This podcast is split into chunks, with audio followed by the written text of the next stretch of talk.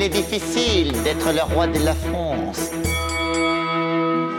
Tu serais pas un petit peu royal Tu serais pas de sang royal Chef Non, chef Numéro 1, j'appelle Clovis. Clovis, j'écoute. Un royaume sans héritier, c'est la porte ouverte aux fratricides et aux assassinats de couloir C'est moi le roi, le roi, le roi Bienvenue à toutes et à tous et bienvenue dans le 11e épisode du format Super Joute Royal, le format du podcast Passion médiéviste qui classe les rois de France siècle par siècle. Si c'est la première fois que vous écoutez ce format, alors déjà je vous conseille d'abord d'écouter les épisodes précédents parce que vous risquez d'être un petit peu perdu. On fait un peu des blagues d'historiens, des blagues de médiévistes, hein, vous même vous imaginez. Je m'appelle Fanny Cohen-Moreau et aujourd'hui, dans cet épisode, nous allons parler des rois du 15e siècle. Mais vous l'avez peut-être vu dans le titre en lançant l'épisode. Comme pour le siècle précédent, nous allons traiter du 15e siècle en deux parties. Parce que même si nous n'avons que deux rois au programme, bah on a quand même 60 ans de contexte à vous raconter et ce sont des années qui sont pour le moins bien chargées. Et bien sûr, comme d'habitude dans ce podcast, vous le savez, je ne suis pas seule et mesdames et messieurs, c'est un casting assez exceptionnel que j'ai le plaisir de vous présenter. Déjà, on a un invité qui était déjà présent dans le précédent épisode, Albert. Bonjour Albert. Bonjour. Donc Albert, tu étais l'invité d'un épisode sur les femmes dans les fabliaux, tu es documentaliste au musée de l'armée à Paris et on t'a entendu notamment dans un hors-série sur la guerre au Moyen Âge qui est sorti il y a quelques mois. Je suis très contente que tu sois avec nous aujourd'hui. Mais je suis arrivé d'être ici aussi. Oh. En face de moi, c'est le grand retour. C'est c'est le retour de Guillaume. Bonjour Guillaume. Bonjour Fanny. Guillaume, tu es toujours, oui ça n'a pas changé, tu es toujours docteur en histoire médiévale, Oui. spécialiste des tournois de chevalerie et des pas d'armes. Vraiment, tu m'avais manqué. Ça fait tellement longtemps que tu es pas dans ce podcast. C'est vrai et ça me fait bien plaisir de revenir pour euh, à nouveau euh, vous asséner de, de mes références vers les Bourguignons, les Valois. J'ai hâte d'en découdre. Bah, surtout qu'enfin, là, on est dans les siècles qui te plaisent. Enfin, rappelle-toi tout ce qu'on a fait sur les Mérovingiens où tu souffrais. Ah oui, oulala. oh là là. Et heureusement, Ilan n'est pas là aujourd'hui. Donc. On pense à lui. Et bien justement, on parlait de Mérovingiens. On a une petite nouvelle, enfin presque. Bienvenue Clara Hello. Clara, on avait fait un épisode sur l'évêque Germain, mais aussi tu étais dans le plus récent hors-série de Super Joute sur les rois et reines de fiction. Donc aujourd'hui, tu es un peu notre spécialiste du haut Moyen-Âge, tu es prête à chatouiller les Capétiens. Est-ce que tu es prête pour ce rôle? Ah mais je suis là pour rétablir la vérité sur les Mérovingiens et pour rappeler que la barbarie n'est pas toujours là où on croit qu'elle est. Oui, on va pas refaire tous les épisodes sur les Mérovingiens. hein, quoi. Ah, euh, bon bah finalement je m'en vais, je crois qu'on m'a menti. non, non, reste, reste. Alors, auditeurs, auditrices, petit rappel sur le fonctionnement de ce classement que vous pouvez, je rappelle aussi, consulter sur le site passionmédiéviste.fr. Voilà, où, alors il est quasiment à jour, faudrait que je vérifie un petit peu, mais on a fait un petit peu ce classement à jour. Alors, pour vous expliquer, en toute mauvaise foi et subjectivité, mais aussi en s'appuyant sur des faits documentés, hein, on tient à le dire, on attribue des puntos aux rois, euh, un peu à la poudlard ou un peu comme dans, Harry Potter, en fonction de leurs bonnes ou mauvaises actions, comme on le décide, et on les classe du plus utile au plus boulet d'entre eux. Euh, je vous laisserai voir euh, qui est en tête, bien sûr. Bon, il n'a pas trop changé, hein, le classement de tête. hein. Ouais, même, même si ça fait longtemps que t'es pas venu, Guillaume, ça n'a pas changé, ça. C'est honteux. C'est une honte. Eh bien, écoute, il ne tient qu'à toi, désormais, de faire changer ça. hein. Alors, aujourd'hui, dans cet épisode, nous allons donc finir le règne d'un roi qu'on a abordé la dernière fois et parler de son fils, donc seulement de roi, et on a un contexte fun et compliqué. Alors, pour commencer, Clara, c'est la première fois que tu es dans un épisode classique de Super Joute Royal, donc bah, bisutage. Est-ce que tu peux est-ce que tu peux nous teaser déjà le contexte du début de la première moitié du XVe siècle? Voilà, quels vont être les, grandes, les grands traits de ce siècle? Eh ben tout à fait. Moi c'est une période que j'aime beaucoup parce que quelque part c'est une période où la monarchie française qui a été patiemment construite par les Capétiens est en danger. Elle est en danger même de, de s'effondrer et d'être entièrement conquise par les Anglais ou d'être morcelée entre tous les princes. Et justement, à l'issue de ce demi-siècle, la monarchie va réussir à survivre par la force de ses institutions et par la force des circonstances. Et moi, c'est quelque chose que- sur lequel j'insiste beaucoup dans mes travaux personnels. Mais l'histoire, il y a des grandes lignes, mais il y a toujours le hasard des circonstances qui parfois changent les choses. Et évidemment, je pense que tout le monde sait que je fais référence à Jeanne d'Arc. On va en parler, Mais- effectivement. Oh oui. Plus, plus généralement, je pense que tout le monde se doute que c'est le moment où on parle de la reprise de la guerre de 100 ans. Euh, Il y a le problème en France avec la folie du roi Charles VI qui fait que la monarchie est particulièrement instable. Et justement, la question se pose de savoir, la monarchie a réussi à construire petit à petit, en fait, une, administration, euh, des, des hommes qui se considèrent presque comme des fonctionnaires du roi. Et donc, justement, la question, c'est est-ce que ces institutions survivent même lorsque la personne du roi en tant qu'humain et pas en tant qu'institution n'est pas là? Et on va voir que finalement, ça marche quand même pas trop mal. Évidemment, il y a toujours la peste. Ah. Évidemment, il y a toujours la guerre. Évidemment, c'est la crise dans l'Église en même temps, puisqu'on est toujours en plein grand schisme. Je pense que vous en avez parlé dans l'épisode Tout à précédent. fait, tout à fait. Toujours euh, deux papes, euh, un qui est à Avignon, un qui est à Rome. Euh, la chrétienté est divisée, ce qui est un peu euh, apocalyptique, parce que la chrétienté, c'est censé être toute la société médiévale. Donc, quand toute la société est divisée, c'est mauvais signe. Donc, les temps sont pas hyper positifs et hyper joyeux, et c'est pas les meilleures circonstances pour être roi. Et j'ajouterais que du coup, parmi ces divisions, justement, le modèle royal est en crise, le modèle de l'Église est en crise, et c'est aussi l'époque où il y a pas mal de revendications, en fait, de modèles alternatifs de ce qu'on a pu appeler comme une démocratie médiévale, puisqu'il y a eu, vous en avez parlé dans l'épisode précédent, je pense, des, États généraux et de la volonté d'avoir des représentants euh, de la noblesse et du tiers-État qui aient un droit de regard sur les décisions de la monarchie, notamment les finances. Il y a exactement les mêmes choses dans l'Église, puisque le grand schisme, le moment où la papauté, qui était toute puissante, qui était arrivée au fait de sa puissance euh, à l'époque de Boniface VIII dans les années 1300, la papauté tout à coup, bah il y a deux papes, ils se battent les uns les autres, ils se font régulièrement priver euh, d'une partie de leurs ressources, etc. Donc c'est le moment ou jamais de dire, et si l'Église à la place a été gouvernée par tout le monde, a été Mmh. gouvernée par tous les clercs. Et évidemment, dans les années 1440-1450, il y a une reprise en main, à la fois par le pouvoir royal et par le pouvoir pontifical. Oh bah, eh, elle, elle s'est bien débrouillée, non? Tout à fait, tout à fait. Je pense que grâce à elle, on a compris qu'on était vraiment dans le, le- la phase finale du Moyen-Âge, le- le- l'Infinity War, euh, une bonne fois pour toutes. Infinity War partie 1, c'est génial. Et qui est Thanos? Ah bah, on va voir ça. On va voir. Bah, je vous propose qu'on commence directement. On avait donc laissé dans l'épisode précédent, dans un suspense incroyable, Charles VI dit le fou, alors donc qui est né, je rappelle, en 1368, qui a régné à partir de 1380, et il règne, on va dire à peu près, hein, jusqu'en 1422. Donc là, on avait laissé Charles VI on était à 30 points, ce qui est plutôt pas mal. Ce qui est plutôt, je crois que c'était Clovis qui était à peu près à 30 points aussi. On avait évoqué donc son premier règne avec des et là on a parlé bah, des débuts de ces crises de folie et des problèmes politiques de l'époque. Alors, où on en est là au début du 15e siècle? Alors, euh, au début du XVe siècle, donc on est passé par plein d'étapes dans le règne de Charles VI. euh, on en a parlé. Donc euh, les premières crises de folie qui suivent l'interruption, enfin l'irruption pardon, d'un illuminé dans la forêt du Mans. On a parlé aussi du bal des Ardents où recouvert d'étoupe et de poids, il prend feu. Enfin bref, ce qui a- ce qui ne facilite pas du tout le- les soins thérapeutiques euh, qui sont mis en place. Et euh, là, on est à un moment où, effectivement, on, en on l'avait dit, Charles VI a complètement conscient de l'état dans lequel il est.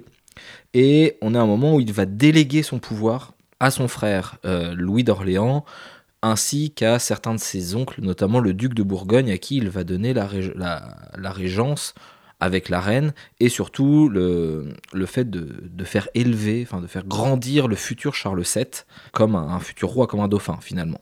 Donc on a un moment où voilà, on a deux nouveaux centres du pouvoir qui se mettent en place, deux enfin une rivalité entre deux superpuissances qui, enfin superpuissance c'est en France donc c'est assez relatif, mais deux superpuissances françaises qui se mettent en place entre d'un côté les Orléans, donc le frère du roi, et de l'autre côté la Bourgogne. C'est les tontons flingueurs, on avait dit ça, c'est un peu Ouais, le retour des c'est tontons c'est flingueurs. les tontons flingueurs, et puis là on arrive un petit peu dans, dans tout un système un peu de, de- un peu comme dans le parrain de vengeance, de vendetta, d'assassinat, de complot. Bref, on retrouve Et au Un milieu, peu le- ouais, au milieu, en plus, on a le parti de la reine et du dauphin, euh, Isabeau de Bavière, qui effectivement va, navigue d'un camp à l'autre, euh, ça, c'est construisant presque un troisième camp euh, au milieu de tout ça, quoi. C'est ça, et un, un troisième camp qui finalement va être ballotté du côté des Orléans et du côté des Bourguignons sans vraiment pouvoir euh, faire quelque chose de, de vraiment concret, sans pouvoir reprendre la main vraiment sur, sur ce qui se passe. D'autant plus que on a euh, d'un côté le duché de Bourgogne qui euh, tape allègrement dans la caisse euh, du trésor royal et qui permet euh, Et à Philippe faire quoi? Ils bah, font Philippe de, de renforcer ses positions Ah. territoriales, d'organiser de magnifiques festivités, de pour une fois entretenir de très bonnes relations avec les Flandres, puisque euh, il devient Le retour. le retour des Flandres, puisque euh, Philippe de Bourgogne a épousé la fille du comte de Flandre et il devient comte de Flandre à son tour. Donc ça agrandit à mort la, la grande principauté de Bourgogne, comme Donc là, dirait... c'est fini les problèmes avec les Flandres, on va plus en parler? Si, si, si, si, si, Ah. il y aura forcément encore des problèmes avec les Flandres, Oh. mais ça va se coupler avec les problèmes avec la Bourgogne et avec Je veux dire, les problèmes avec les Flandres, euh, tout le monde en a eu pendant encore quelques siècles. hein. C'est ça. Euh, si je pouvais juste rajouter quelque chose sur ce que tu dis, on parlait des, des dépenses des princes. Euh, ce que je voudrais dire, c'est que aussi c'est l'époque où le faste de la vie de cour se développe comme il a jamais été avant et c'est une des grosses sources de dépenses euh, pour le duc de Bourgogne parce que c'est une source de pouvoir. C'est vrai qu'aujourd'hui ça fait partie des trucs. Bon quelques siècles plus tard on a reproché à certains rois d'avoir trop de dépenses dans la vie de cour et il y en a qui se sont fait décapiter. Mais à l'époque où il faut se dire que c'est une manière de, de gouverner c'est comme ça que tu donnes euh, des revenus et que à tes vassaux c'est comme ça que tu manifestes ton autorité si tu as un noble il dépense son argent si tu économises ton argent et que tu ne dépenses pas t'es pas un noble t'es un bourgeois t'as déchu et donc il y a vraiment ce Oh. truc-là. Et j'avais regardé les chiffres et il me semble que c'est quelque chose comme euh, le duc de Bourgogne, il lui faut dans les 200 000 livres par an et les revenus de ses terres, c'est 40 000. Donc il a vraiment besoin euh, de, de la monarchie. Et il y avait eu déjà sous Charles V, euh, le roi lui accordait des fois les revenus de certains impôts, etc. Mais c'est pas aussi simple que de regarder avec nos yeux actuels et de se dire oh il est corrompu, il pile dans la caisse. Il y a vraiment des, des logiques vraiment politiques derrière. Bon, alors Charles VI, dans tout ça, en fait, euh, bah, qu'est-ce qu'il fait? Bah, Il, il peut pas faire grand chose en fait. Mais alors, donc il a délégué. Il a beaucoup délégué et en fait le problème c'est que ces crises de folie se, se renforcent. Il devient de plus en plus prisonnier de lui-même et finalement c'est plus tellement lui qui exerce le pouvoir jusqu'à la fin. On va le voir notamment à la fin de son règne avec ce qu'on va appeler le traité de Troyes. Euh, c'est typiquement l'exemple d'un roi qui ne peut plus exercer son pouvoir royal mais qui est roi par le sang. Donc en fait là tous ce- ce- ces 20 premières années du 15e siècle on va surtout parler on va parler un peu du roi, mais on va surtout parler des actions des Orléanais et des Bourguignons qu'ils vont exercer au nom du roi. Voilà, c'est ça le problème qui va se poser. C'est ça le truc, c'est qu'on est encore dans un système où tout s'est construit autour du roi, autour de la personne royale, sauf que quand la personne qui incarne cette autorité royale n'est plus vraiment en mesure de, de, bah, de faire quelque chose. Eh, oh, oh, on peut lui reconnaître quelque chose à Charles VI, c'est qu'il a, il était conscient de, de- qu'il Oui, n'était pas en mesure de faire grand chose. Oui, j'allais dire, moi, mieux, je lui donnerais des points pour résilience et pour persévérance, parce que, comme, comme tu mentionnais, Guillaume, euh, il, il est parfaitement conscient de son état, et les, et les fois où il, où il reprend sa lucidité, il, il essaye vraiment de faire quelque chose. Il, il se laisse pas aller, il pourrait parfaitement se, se laisser dépérir, ou j'en sais rien. Allez, on puis- peut dire plus 20 points pour ça? Ben ouais, moi je voulais mentionner euh, une, des, une des choses qu'il a fait, mais euh, dans, dans les années 1400, il, promulgue deux ordonnances qui réforment le système de régence. Il y a une ordonnance en 1403 puis en 1407. Et en fait, concrètement, ce que ça fait, c'est que ça abolit le, besoin que le roi soit majeur. Ce jusqu'ici, les ordonnances de régence, ça avait été réglé par Charles V. Il y a l'idée que le roi, bon, il est majeur à 14 ans, c'est pas à notre époque, mais il y a l'idée que s'il est trop jeune, il est pas roi tout de suite, il y a des régences, etc. Et il promeut des ordonnances qui disent il y a une succession immédiate. En 1403, il dit juste pour mon fils, et en 1407, il dit pour tous les rois de France à venir. Et il essaye vraiment, en fait, en faisant ça, de renforcer le pouvoir de son fils et, d'anticiper le fait que s'il meurt dans vraiment pas longtemps et que son fils est encore mineur, ben l'idée c'est que son fils ait plus de pouvoir, qu'il y ait une vraie continuité de la royauté. Le, le roi est mort, vive le roi, etc. Il n'y a pas de, de temps de latence. Et ça, c'est vraiment. Il est un- influencé par les juristes dans son entourage qui font partie des gens que je mentionnais, qui, qui développent l'idée de la royauté comme une institution et pas juste comme un seigneur féodal. Et, et ça, je pense que c'est vraiment, ça fait partie des choses qu'on peut mettre à son, à son actif. Euh, Le, le type, dans l'état dans lequel il était, son état de santé, qu'il ait quand même eu cette lucidité quand il revenait à lui, de, prévoir le ça, ouais. Donc allez, on va le mettre donc plus 20 points pour pragmatisme. Pour préparer le retour du roi. Yeah Pour, euh, On l'a déjà fait la dernière fois, ouais, cette blague. ouais, pardon, pardon, c'est vrai. ouais. Ceci Non. dit, euh, le roi est mort, vive le roi, c'est beaucoup plus tard, c'est Charles VIII, je crois. C'est la première fois que c'est beau. Ce sera pour Il, l'épisode il me semble d'après. que c'est la première fois que c'est dit, Ah. mais c'est vrai que ça, date en fait de cette d'après. époque. Ouais, son, son ordonnance, euh, les ordonnances de Charles VI en fait sont suivies, sont jamais abolies. Enfin, c'est un des trucs fondateurs. Voilà.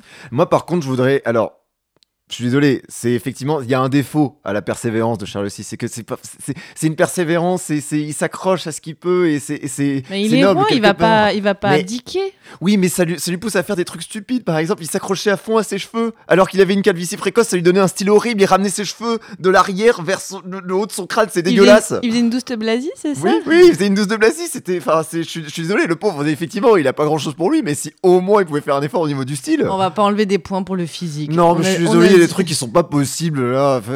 On peut pas malmener ses cheveux comme ça. Bah, la question c'est est-ce que les gens autour de lui s'habillaient mieux? Parce que je pense que la mode euh, du Ouais, ok, 15e d'accord, siècle, ok. c'est pas la plus belle époque qu'on ait connue. Vous Oh, m'avez eu attends. Guillaume, tu vas laisser comme ça le 15e siècle être attaqué? Non, non, non, non, non, mais je- Ah. on, en, on en parlera après, mais c'est vrai que, bon, mais même maintenant, hein, je veux dire, quand, euh, quand vous commencez à avoir une calvitie, surtout les mecs, même les femmes, hein, euh, mais c'est un con- c'est le conseil mode. Euh, surtout, ne rabattez pas la mèche comme ça, parce que c'est des- on le voit, on le voit le crâne, donc Et arrêtez. auditeur, auditrice, en mais fait, après, alors- peut-être, c'était Georges, peut-être que c'était Georges qui le faisait. Ah oui, parce Ah. que c'est vrai, il faut rappeler quelque chose, c'est que lors de ses crises de folie, Charles VI se fait appeler Georges, Oui. est persuadé d'être Georges. On sait pas qui c'est Oui, bah voilà. Je, auditeur, auditrice, juste pour information, Guillaume a le crâne rasé. Je dis ça juste comme. Ce qui m'empêche de ramener justement la mèche. Non, mais ça, voilà, on sent, d'accord. on sent que tu es passé par là. Bon, alors, à part les, les- les notions capillaires, qu'est-ce qu'on peut dire autre sur euh, Charles VI Si on dépasse euh, la notion capillaire et la mode vestimentaire qui est absolument hideuse, bah en fait là faut, faut qu'on parle en fait de, de quelque chose qui va se mettre en place tout doucement et qui a marqué tout le règne de Charles, euh, Charles VI. C'est ce qu'on appelle la, la guerre civile des Armagnacs et des Bourguignons qui commence effectivement au début du euh, XVe siècle avec donc d'un côté comme je disais euh, le duc d'Orléans qui lui reprend un peu euh, comme c'est le frère du roi, il reprend la politique de son père Charles V de euh, d'essayer de tabasser les Anglais à tout prix et puis de, de reprendre la, la continuité de son royaume, Ce qui est logique. ce qui est complètement logique. Et de l'autre côté, l'oncle le plus influent qui est le duc de Bourgogne, qui lui, en fait, bon, il fait pas ça par pure bonté d'âme et par euh, volonté de la paix. hein. Ah, il a beaucoup d'intérêt là-dedans, mais lui, ce qu'il essaye, c'est de calmer le jeu avec les Anglais, de mettre en place de une série de traités euh, économiques entre les Flandres et l'Angleterre, mais aussi entre le royaume et les Flandres. Il a besoin de leur refourguer sa laine, hein, c'est surtout ça. Oui, c'est ça, il a beaucoup de laine et lui, il a besoin de beaucoup d'argent pour fonctionner, euh, comme on l'a dit tout à l'heure. Donc, forcément, comme c'est un peu le maître, le grand maître de la diplomatie festive, euh, il a besoin de pognon. Et le problème, patatras, c'est qu'en 1404, Philippe le Bon meurt.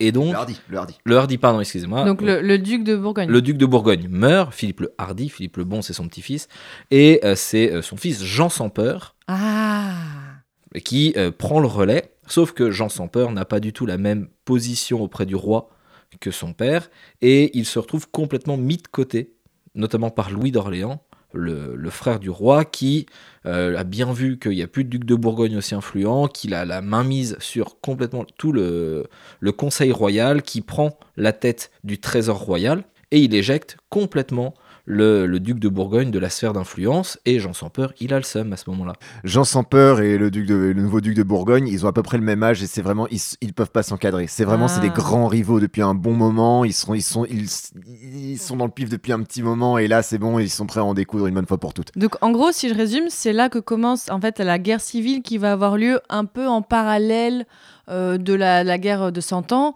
Mais là, vraiment, c'est une guerre civile en France, dans le royaume de France, entre les différents partis, c'est ça? C'est exactement ça. et oui, donc c'est pour ça que la guerre de 100 ans, c'est souvent compliqué à résumer, parce qu'en plus, il y a ce conflit-là qui complique, parce qu'avec les Anglais, tintinti, tintintin. Ok. Pour revenir sur ce que je disais tout à l'heure, mais il faut du coup, ce que, ce que disait Guillaume sur le fait que le, le duc d'Orléans, il s'empare notamment du trésor royal, faut dire ce que, ça, ce que ça a comme impact sur Jean sans peur. Jean sans peur, du coup, il se retrouve vraiment acculé parce que tout à coup, il peut plus financer son train de vie du tout. Et encore une fois, c'est pas juste, il pourra plus faire de gros banquets. Ça veut dire que concrètement, il risque de perdre toute son influence politique. Ses vassaux Il risquent peut- de il plus peut le faire des soutenir. cadeaux Enfin, comme avant. voilà, exactement. C'est pas seulement son rôle au, con- au- au Conseil du roi, c'est pas seulement une question d'ego. Il y a vraiment des enjeux de, de survie de sa principauté en tant qu'entité. Et pourquoi il s'appelle Sans peur, Jean Sans peur? Qu'il était effrayé tout le temps, je pense. Non, non, est-ce qu'on sait pourquoi ou pas? Non, c'est parce qu'en fait, euh, pour le compte de son père, il a mené beaucoup d'actions militaires, notamment Ah. en direction des Flandres et euh, avec les Anglais. Et il était euh, bah, un peu comme euh, Philippe le Hardy euh, à la bataille de Poitiers avec son père. Euh, il était en première ligne, il défendait euh, ses hommes, il défendait ses intérêts, etc. Donc c'est pour ça qu'il a acquis le terme de. D'accord, ouais, c'est un surnom euh, lié à ses, à ses- ses Ouais, tout à victoires de guerre, d'accord. Et Bon. il fallait bien ça pour l'incarner parce que, bon, encore une fois, euh, c'est, on a très bien résumé le gros problème de la Bourgogne qui est qu'au final, bah, euh, tu mélanges. La, la- la Flandre, c'est pas à côté de la Bourgogne, hein, c'est pas des gens qui se parlent Eh. souvent, c'est pas, des, c'est pas des- une entité territoriale super cohérente. Donc à la fin, la seule personne, le seul truc en commun entre toutes ces terres, c'est le duc. Et c'est normal qu'il ait besoin non seulement de faire euh, fructifier son image, mais aussi d'avoir euh, un train de vie de cours qui permette de faire fructifier cette image. Bon, et, mon Charles VI, désolé, hein, moi je me ramène, on fait super joute royale, on fait pas super joute ducale pour l'instant, peut-être un jour. Mais là, qu'est-ce qu'il fait dans tout ça? Est-ce qu'on peut lui mettre des points? Est-ce qu'on peut lui enlever des points? Bah, pas grand chose là, honnêtement. À part ce que Clara dit tout à l'heure, on peut, pour l'instant, on peut rien, on peut rien dire. On peut dire que, euh, alors c'est toujours pas sur le compte du roi par contre, mais euh, on peut dire que euh, ce qui se passe, c'est que plusieurs fois Orléans et Bourgogne rentrent dans Paris en armes, ce qui oblige le roi, la reine et le petit prince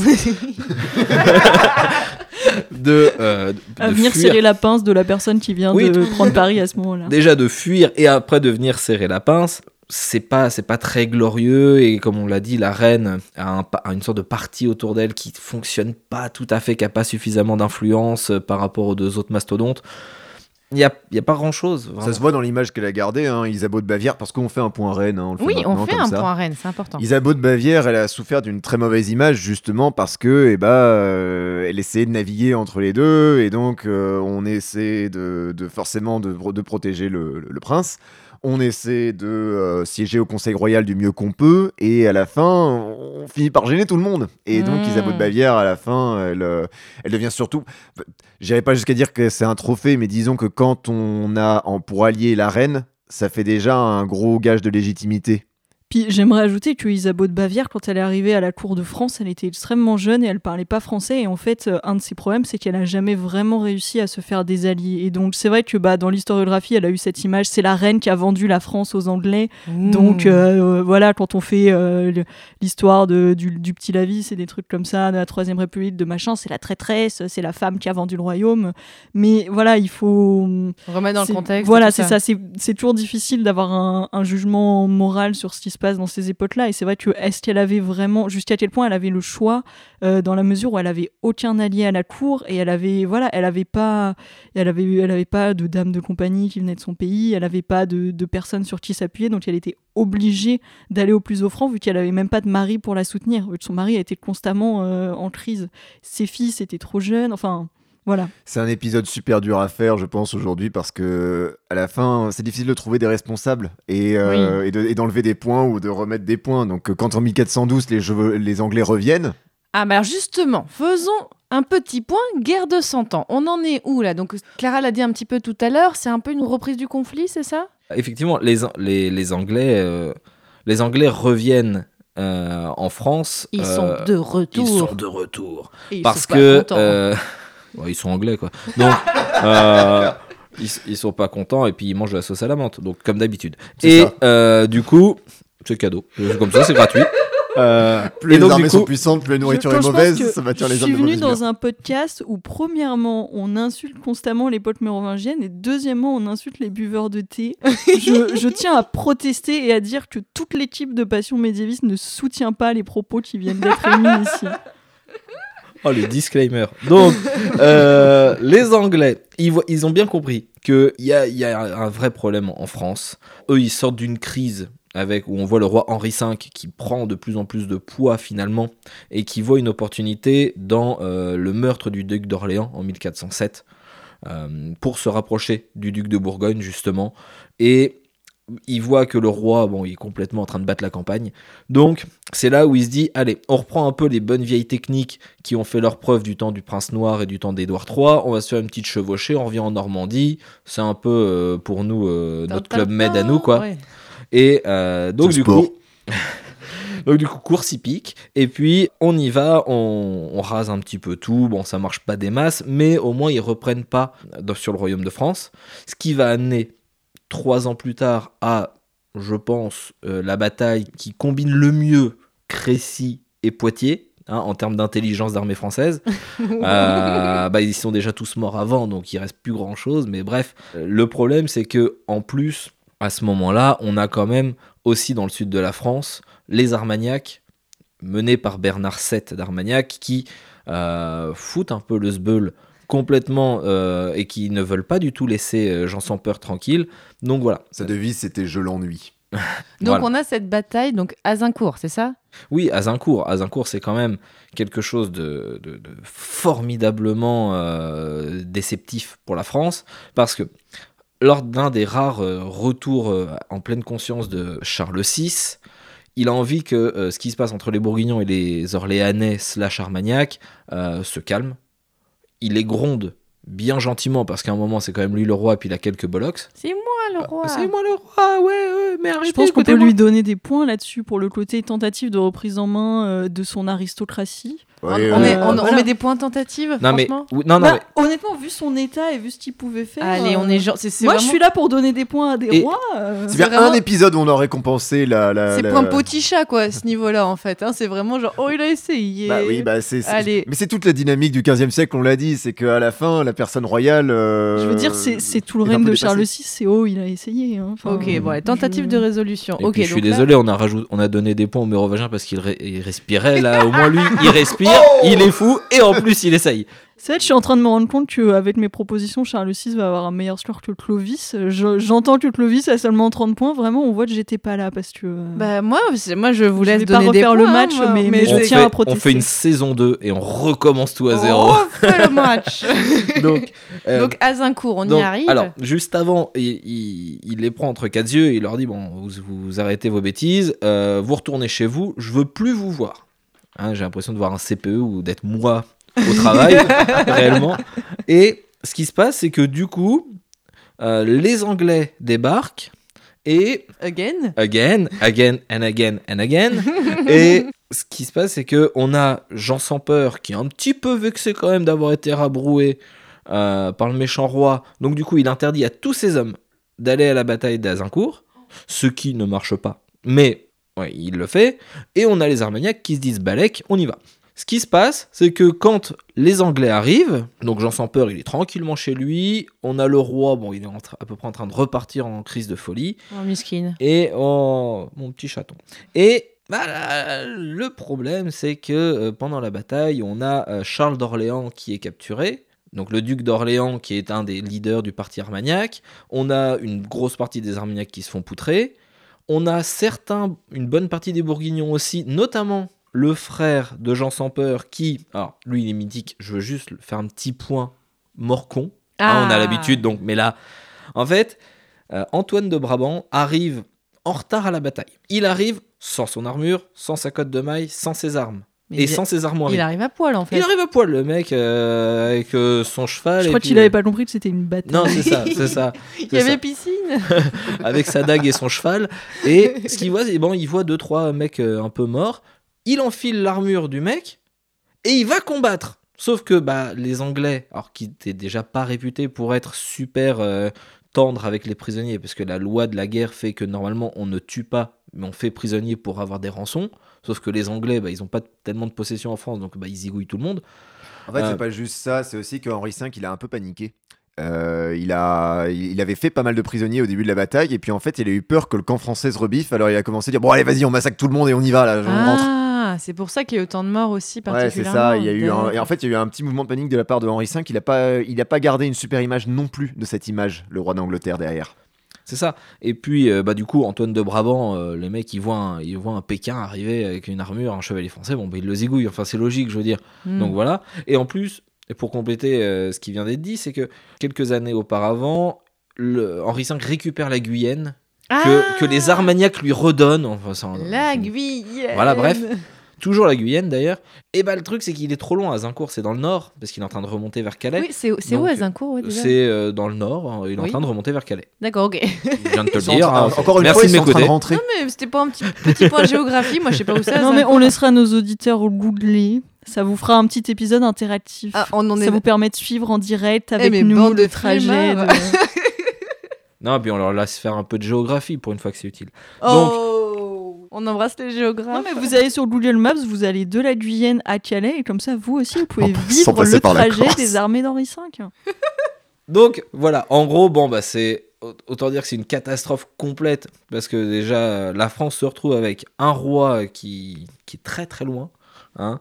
Euh, on a euh, les Anglais qui sont à nouveau partout, enfin qui commencent à reprendre, Des morts Et partout. des morts partout, et on a deux très grands duchés qui sont euh, complètement en perdition et le pouvoir commence un petit peu euh, à s'en ressentir. Donc c'est la merde. Pour, pour revenir sur la question des morts, parce que Azincourt, c'est une terrible défaite, mais c'est aussi l'hécatombe de la noblesse française. Et pour dire que Charles VI, il a la poisse jusqu'au bout, je sais plus quelles sont les statistiques, mais il me semble que c'est quelque chose de totalement aberrant. Genre 90% des familles nobles, en fait, meurent à Azincourt parce que bah, c'est tous les hommes, et des fois, ils meurent, ils sont l'héritier. 90%. Je me, me cite pas là-dessus, mais je me souviens que c'est un, c'est un chiffre vraiment énorme. C'est une énorme proportion. Et c'est au point où il y a très très peu de familles nobles qui datent, qui, remontent à avant Azincourt. Et des siècles plus tard, quand Louis XIV il fait, il fait faire des édits pour, euh, pour qu'on définisse un peu qui est la noblesse, il y a un critère, vous datez d'avant le XIVe siècle, et il y a quasiment personne qui rentre dedans. C'est vraiment une, une hécatombe. Enfin, voilà, c'est une hécatombe. C'est pas juste une défaite militaire, c'est tous les hommes qui font l'armée, parce que jusque-là, c'est pas une armée de métier, c'est une armée de chevaliers, ils sont tous morts. Euh, tous les hommes qui font le pouvoir, c'est-à-dire tous les seigneurs, ils sont tous morts. Tous les hommes qui font le soutien politique, ils sont tous morts. Enfin, c'est Bah, vraiment on va le enlever- chaos. Et on, a, et on a failli oublier que même les enfants, ils meurent aussi. Comment ça, les enfants, ils meurent? Il y Bah, le, enfants? le pauvre dauphin, le, le- le- le Charles VII, qui faisait de son mieux pour justement préparer ses Quoi, enfants. Il est mort, Charles VII Non, pas encore. Ah. Oh, Charles oh, excusez- Charles VI. Charles VI, Charles VI. Ah. Charles VI, le pauvre, qui euh, justement, est, comme on l'a dit, qui essaie de préparer ses enfants euh, à reprendre le flambeau dès que ce sera possible. Et bah, malheureusement, Louis de Guyenne, son premier dauphin, meurt en 1415. Chais. Et puis en- quelques mois après, c'est Non, au moi tour de Jean j'adorais de Louis de Touraine. Guyenne. Et après, c'est qui, pardon? Euh, quelques mois après, c'est au tour de Jean de Touraine de mourir. Oh, mais le pauvre Oui, c'est vrai qu'il faut qu'on dise que Charles VII, c'était encore, c'était pas le fils qui était censé devenir roi à la base. Il y en a eu quelques-uns avant lui, et donc Bon, ça, donc ça aide là- pas non plus. Donc là, je vous propose qu'on mette un gros moins 50 pour Azincourt, parce que c'est quand même... Eh, Bah, ça va être le bilan et pas. Même si c'est pas sa responsabilité, on a enlevé des points au roi Non, dans ce vrai, contexte-là. c'est vrai, c'est vrai, On est quand même sur une des plus grosses batailles en termes Règne de conséquences. apocalyptique. euh, oui, oui, tout à Parce que fait. là, euh, enfin là, pour l'instant, euh, on en est à Charles VI qui a tr- à 60 points. hein. Donc, ok, si vous voulez que Charles VI Non, ait non, non, autant de points que on- Childebert Ier, d'accord. hein. Non, mais non, là, il non, faut quand même que. Ah on- non, je, je dois défendre Childebert. Est-ce que ça vaut moins 50 points pour Azincourt Parce que c'est quand même une grosse. Oui, euh, ça résume bien quand c'est une même. grosse vrai, tâche. le- le- le- la grosse tâche. Oui, mais d'un autre côté, je veux dire, Jean- euh, quand on prend le cas de Jean II, à qui on retire pas mal de points pour euh, la bataille de Poitiers, en même temps, il était, il- c'était une bille en stratégie, donc voilà. Euh, là, techniquement, c'est- En plus, il a envoyé Charles ses VI. enfants. Il, il aurait dû les mais c'est garder. c'est pas lui qui les a envoyés, Ouais. c'est quand euh, l'ordre de bataille a été lancé, quand euh, l'appel aux, aux armées a été lancé, bah forcément, eux, ils y sont allés pour représenter leur père. Mais oui, on peut retirer des points, clairement. Oui, Enfin- ce que je veux dire, en fait, dans ce cas-là, l'alternative, c'est qu'on considère qu'on peut plus noter Charles VI après sa première crise de folie. Oui, donc, ça, euh, Ah, bien ça. sûr. Et Donc, on lui met pourtant- moins Et donc, 50 qui pour sommes-nous Que faisons-nous ici? Euh, Quelle est notre raison Je sais d'être? pas. Et le, Je trouvais bien problème- que l'eau avait un goût bizarre.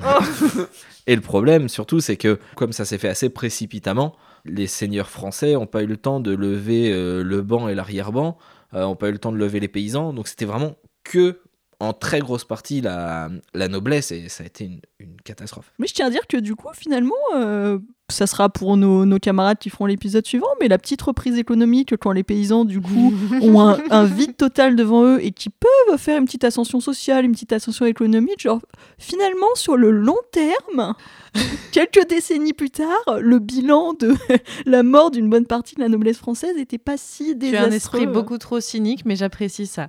Alors, si on va parler du coup de la fin du règne, si on avance un petit peu, voilà, bah, il va falloir qu'on Charles VI là va bientôt mourir. Donc, euh, on en est où à la fin de son règne? Alors, la, la- Voilà, il se passe des trucs. la fin du règne de Charles VI marque euh, la fin aussi, on va dire, de la première phase de la guerre civile entre Bourguignon et Armagnac qui a commencé, alors je fais un tout petit flashback, en 1407 par le meurtre de Louis d'Orléans, le frère du roi, qui à sa sortie euh, de l'hôtel de la reine qui venait d'accoucher, se retrouve dans un guet-apens et assassiné à coups de hache par, euh, des, par des hommes de main Ouais. envoyés par euh, Jean sans peur. Quand le on duc de- disait que Jean sans peur, il était acculé, euh, c'était vraiment pas une Il exagération. était pas venu pour quoi. jouer là, Jean sans peur. Il dit non, je vais directement Et- tuer le chef quoi. Et selon la, selon la, la légende, à un moment, il aurait dit euh, Je suis le duc d'Orléans. Et euh, l'un des assassins aurait dit C'est pour ça que nous sommes là, avant de sch- schlack. Donc voilà. Et du coup, Merci monsieur, on a On est comme pas là pour beurrer les biscottes. Non mais on est sûr de l'identité du gars, c'est Mais- bon, merci merci monsieur. Captain Obvious, on a compris que c'était Mauvais toi. choix de dialogue. Et c'est ça complètement. Et euh, ça finit. En fait, en- cette première phase se finit par le retour de l'ascenseur, on va dire, donc c'est-à-dire l'assassinat de Jean sans peur sur le pont de Montereau. En fait, en gros, euh, Charles, le futur Charles VII commence à avoir un petit peu plus d'influence et euh, il veut venger son oncle. Il y a des euh, négociations qui sont mises en place plusieurs fois, quelques petites batailles, et on se dit, euh, et Charles VII, le futur Charles VII, pardon, dit euh, bon, ben, on se donne rendez-vous sur le pont de Montereau pour essayer de euh, régler un peu cette affaire-là.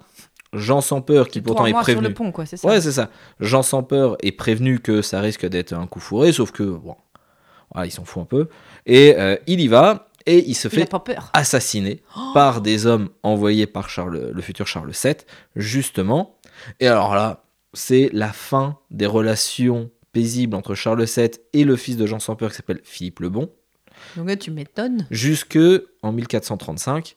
Et euh, c'est en partie à cause de ça que va avoir lieu le traité de Troyes. Alors, Et du coup pour- là on est sur la revanche de la revanche, donc là on est Le vraiment... retour de la Ah revanche. mais là, c'est Et c'est des pourquoi on n'a pas de Ouais, film quand- sur ça Pourquoi on n'a pas de série sur ça Ah bah, Attends, il y a tout qui est écrit Mais déjà. quand, quand je pense qu'on a dit du mal des Mérovingiens, de la Fade, de machin, mais on est mille ans plus tard, euh, il se passe toujours des Ah non, trucs, mais là, euh, là, on est clairement sur des trucs, on est sur des coups bas, on est des, sur des, des des trucs assez rituelles. barbares. hein. J'aimerais juste dire un truc, corrigez-moi si, si je me trompe, mais il me semble que on n'est pas sûr à 100% de si c'était anticipé le, le meurtre du, du duc. Il y, a- il y a des versions des faits, évidemment, on Il saura y a jamais différentes vraiment. versions des faits. Mais il me semble, voilà, le clan du dauphin Charles, évidemment, a toujours dit qu'il ne l'avait pas fait. Mais en gros, il y a une, une, des, une des versions qui dit que ça, ça a escaladé sur le moment. Il y avait Tanguy du Châtel qui était. Il a insulté sa mère, c'est Ouais, mal Euh, oui, voilà. Enfin, on- la question justement se posait de savoir si le dauphin était venu dans le but d'assassiner le duc et que c'était une sorte de coup de majesté, Ouais. ou si en gros euh, c'était euh, des types qui avaient l'habitude de, de se battre tout le temps et qui étaient tendus et qu'à un moment il y en a un qui a tiré son arme, l'autre a tiré son arme aussi, et puis à la fin quelqu'un était mort. Et Enfin, Squeak. On est quand même dans un moment où effectivement la violence atteint un gros. euh, disons que on se bat tout le temps. À cette Voilà époque-là. l'image du là- Moyen-Âge violent, on en est à fond Bah ouais, dedans, là. et paradoxalement, on est à la fin. Et c'est ça le truc, c'est que bon, bah, ce sont quand même des cycles de vengeance. Jean sans peur quand il fait son, assa- son quand il assassine euh, son, son vieux, son vieux, son vieux rival, il, il joue pas justement ce qu'il est censé faire, ce qui est, ce qui est censé se passer quand on, quand on assassine quelqu'un, c'est-à-dire on fait amende honorable, on s'excuse, pardon aux familles, etc. Ah, Jean sans etc.. peur, il s'en foutait. Ah non, non, il était là. Non, je l'ai fait parce que c'est un tyrannicide et puis je fais ce que je veux.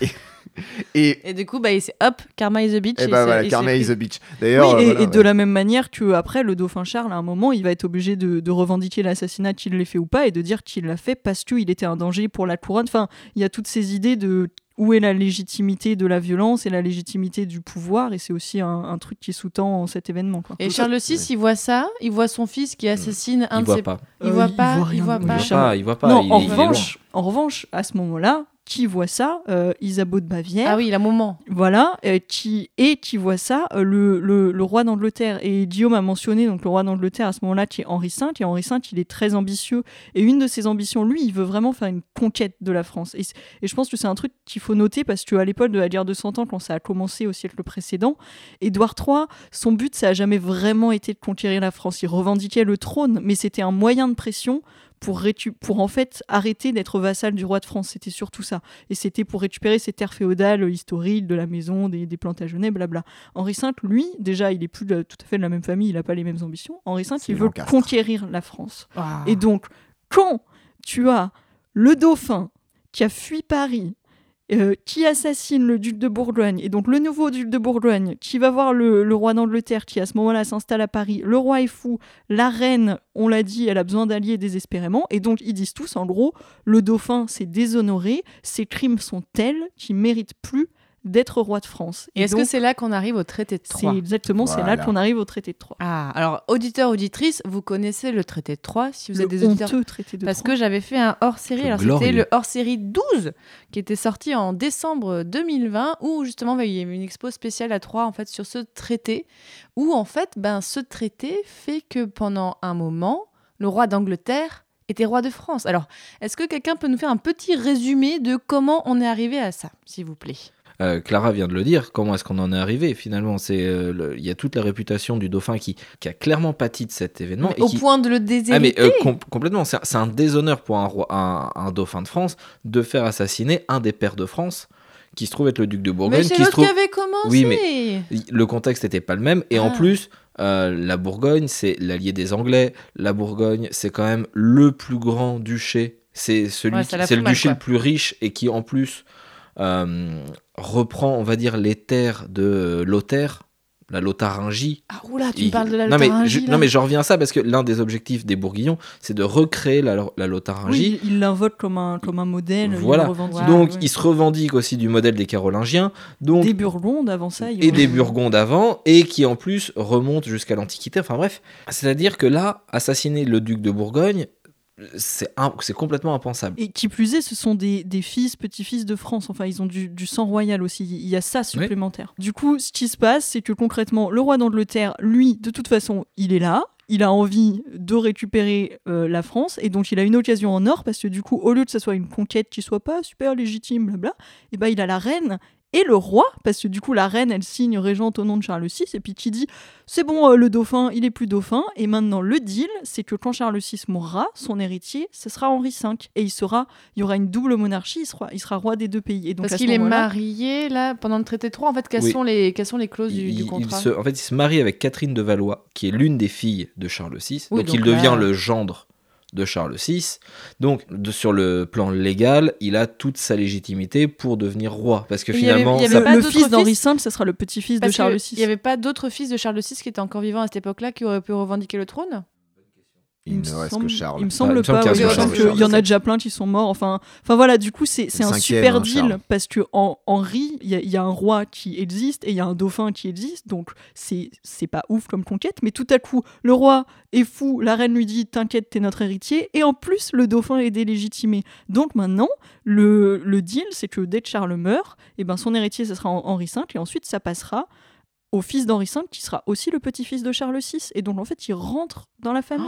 Donc Et là, c'est un ouais. super deal. À ce moment-là. Henri V, il a, en 1420, au moment du traité de Troyes, il a tout gagné. et Donc le- là, est-ce qu'on enlève des points à Charles VI et indirectement à Isabeau de Bavière pour avoir euh, vendu la France? Bah, c'est pas vendu. Bah, Pour avoir donné, Non, euh, genre, euh, cédé la Non, France parce euh, qu'il y a une histoire de déshonneur et une histoire d'héritier qui est là.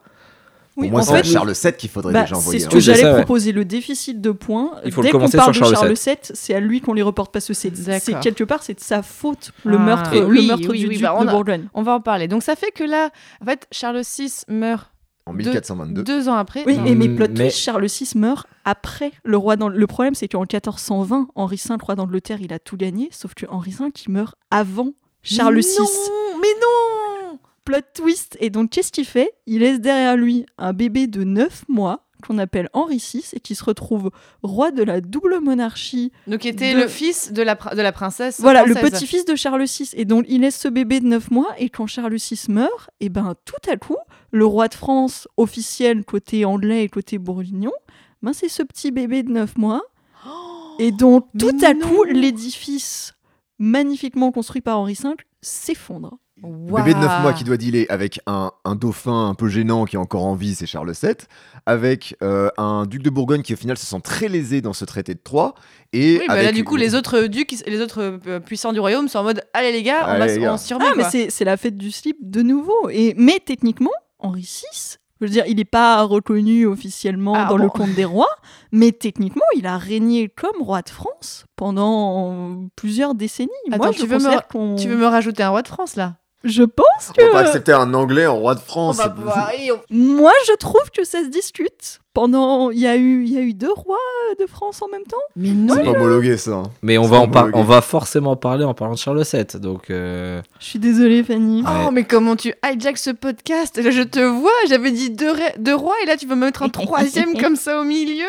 Déjà, finissons Charles VI. Alors, bah, du coup, euh, Charles VI, bah, c'est pas compliqué. Il termine à 10 points.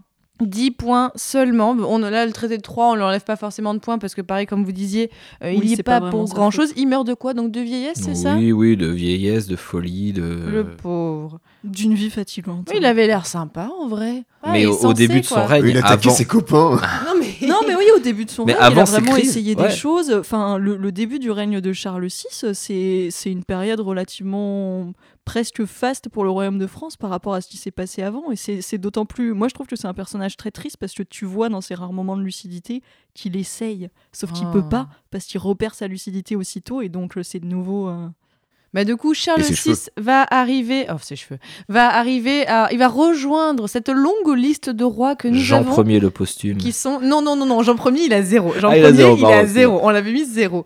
Non, là bon, on a beaucoup de rois qui sont à 10 points, mais vraiment euh, de Louis VIII à euh, Hugues, ouais, un Robertien, voilà. euh, allez écouter les épisodes précédents pour savoir. On a donc Charles VI à 10 points.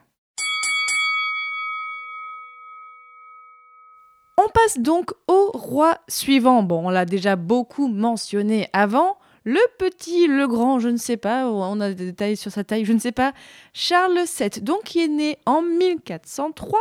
Alors, qui techniquement, euh, selon Nananin, règne à partir de la mort de son père jusqu'en 1461. Mais vous l'avez compris que, bah, en fait, pas vraiment et qu'il y a eu donc des difficultés pour récupérer son trône à cause du traité de Troyes. Alors, racontez-moi, là, quand Charles VI meurt, Charles VII, qu'est-ce qu'il fait? D'abord, il gagne une bataille. Ah, c'est déjà une très bonne Ce façon. qui, lui permet, ce qui permet en fait au parti du, du dauphin de survivre en 1421, c'est sa victoire euh, in extremis euh, à, à Bourget, au Bourget? Ah oui c'est ça à Bourget, qui euh, lui permet en fait de tenir en respect les autres euh, protagonistes euh, en France et donc de séparer la France en plusieurs entités, trois selon le traité de Troyes, mais en fait c'est plutôt quatre. hein, C'est C'est-à-dire que. Ben, non mais voilà c'est en, fait il y a les en gros il y a les Lancastres, il y a en gros il y a les Anglais. Ouais. Euh, Il y a euh, le, le- le royaume de Bourges, qui est donc le royaume de ce, de ce cher Charles VII. Il y a la Bretagne, qui est un peu neutre au milieu et qui la va... Bretagne, bah, tiens, on n'en a pas beaucoup parlé de la Bretagne. Parce que ce c'est le bordel chez eux, comme d'habitude. Oui, ça, on pourrait faire un épisode entier juste pour parler de tous les retournements de veste et de. Si Oh, jamais, Quelle euh, honte, quelle honte. J'aimerais bien un jour faire un hors-série sur les ducs de Bretagne. Je dis ça comme ça, en passant. Voilà.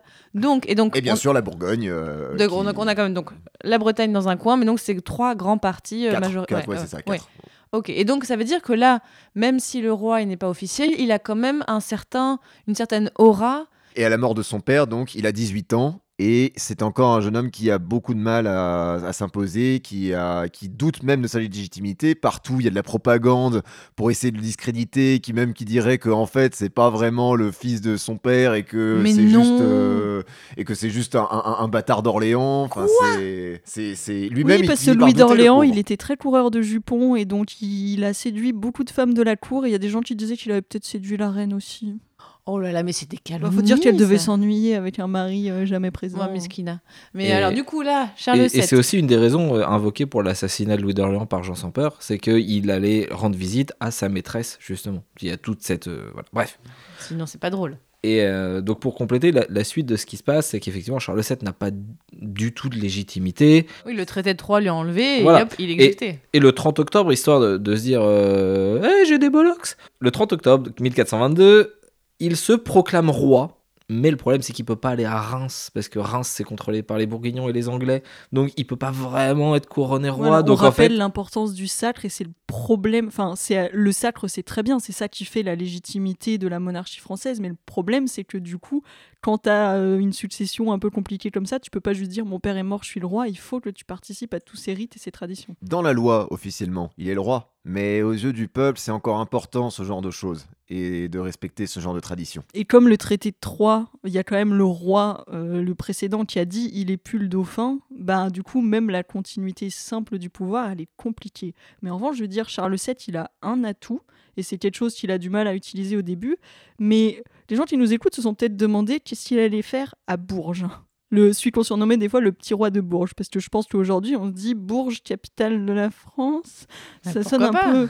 Mais en fait, il y a des raisons. C'est que Bourges, c'était la capitale de l'apanage du duc de Berry, qui était un des fameux oncles, parce qu'on a beaucoup parlé de Bourgogne et tout ça. Mais il y avait le duc de Berry, et Jean de Berry. il- Ah, il donc il, a- y va pour trouver du soutien en fait à non, en Bourges. fait, Ah. non, non, je, je- tu vas voir, tu vas voir. C'est une histoire d'institution. Ce duc de Berry, euh, il, est, il est mort à ce moment-là.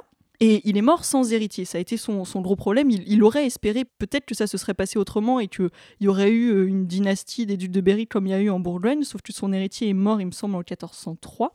Euh, et du coup, ça lui pose un problème. Mais, mais Jean de Berry, en fait, il avait essayé, comme tous les princes du sang, de bâtir sa principauté sur le modèle de l'État royal. Et c'est-à-dire pas seulement vivre comme un prince, mais avoir des institutions. Et il avait notamment euh, quelque chose dont j'adore toujours le- dire le nom latin, c'est-à-dire il avait mis en place une chambre des comptes. En latin, ça se dit Camera Compotorum. Oh.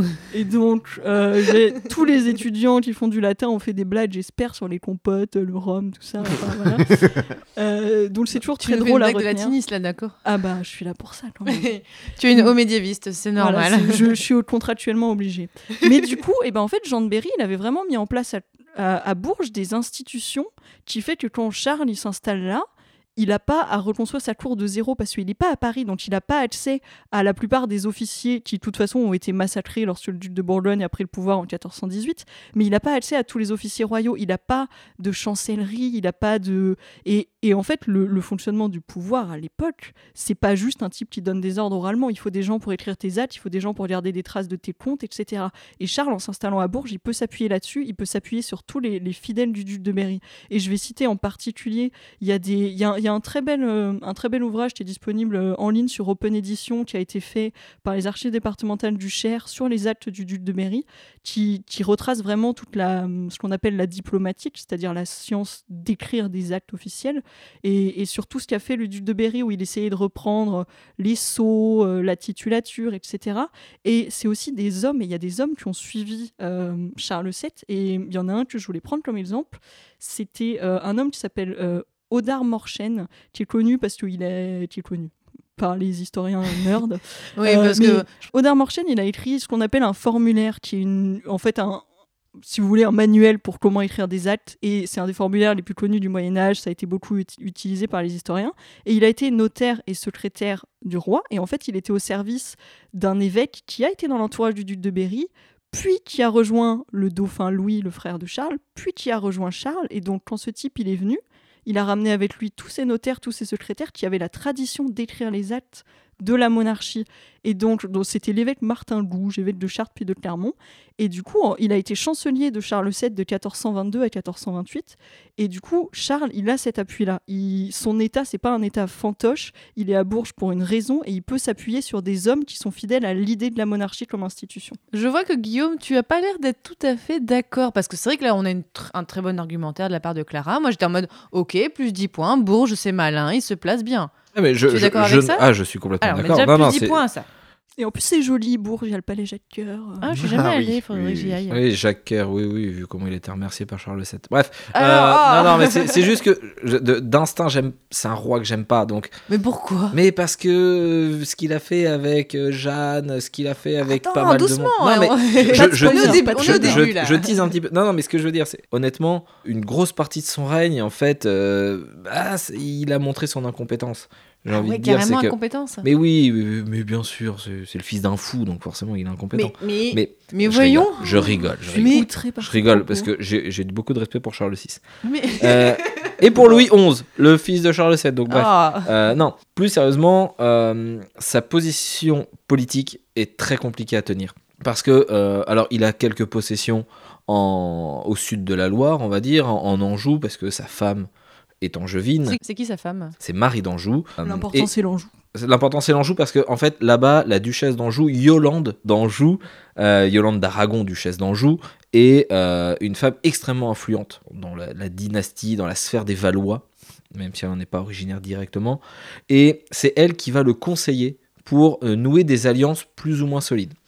En fait, quelques années après euh, sa fuite à Bourges, donc en 1423, il doit faire face au traité d'Amiens. Donc c'est une sorte de triple alliance entre les Anglais, représentés par le duc de Bedford. En gros, le duc de Bedford, c'est le régent du roi, des deux royaumes. Oui, parce Et que là, le surtout- roi, le roi d'Angleterre Voilà. est tout bébé. C'est en fait c'est l'oncle d'Henri VI et c'est quand même la personne qu'il faut avoir euh, à ses côtés. On a après euh, Philippe le Bon, le duc de Bourgogne et comte de Flandre, bien sûr. Ah. Et Ne jamais oublier. Jean V de Bretagne, pour une fois que les Ah, oui, Bretons. les Bretons, non, là. non, mais ils vont trahir l'alliance, ils vont rejoindre. Ah, euh, quand, quand je disais que comme les Bretons pourraient faire un épisode entier, euh, Ils tiennent- je- pas. ils, tiennent deux, ils tiennent deux ans, ils changent la veste, euh, bref. Euh, donc voilà. Il se les attrape surtout. Ils attrapent les vestes. Et en plus, le pire, c'est que Charles VII, donc politiquement c'est compliqué, militairement c'est un désastre, puisque face à cette triple alliance, euh, il doit, euh, il subit la défaite de Verneuil en 1424, ce qui fait que, bon, c'est pas, c'est pas une défaite euh, extrêmement grave, j'ai envie de dire, mais symboliquement, ça montre la faiblesse du prétendant au titre de roi de France face aux Anglais, aux Bourguignons et aux Bretons. Pour résumer ce que tu viens de dire en termes de points, c'est vrai que je pense Ah que oui. Charles VII, pour le, pour le début de son règne, euh, on, on- on Moins revient- 150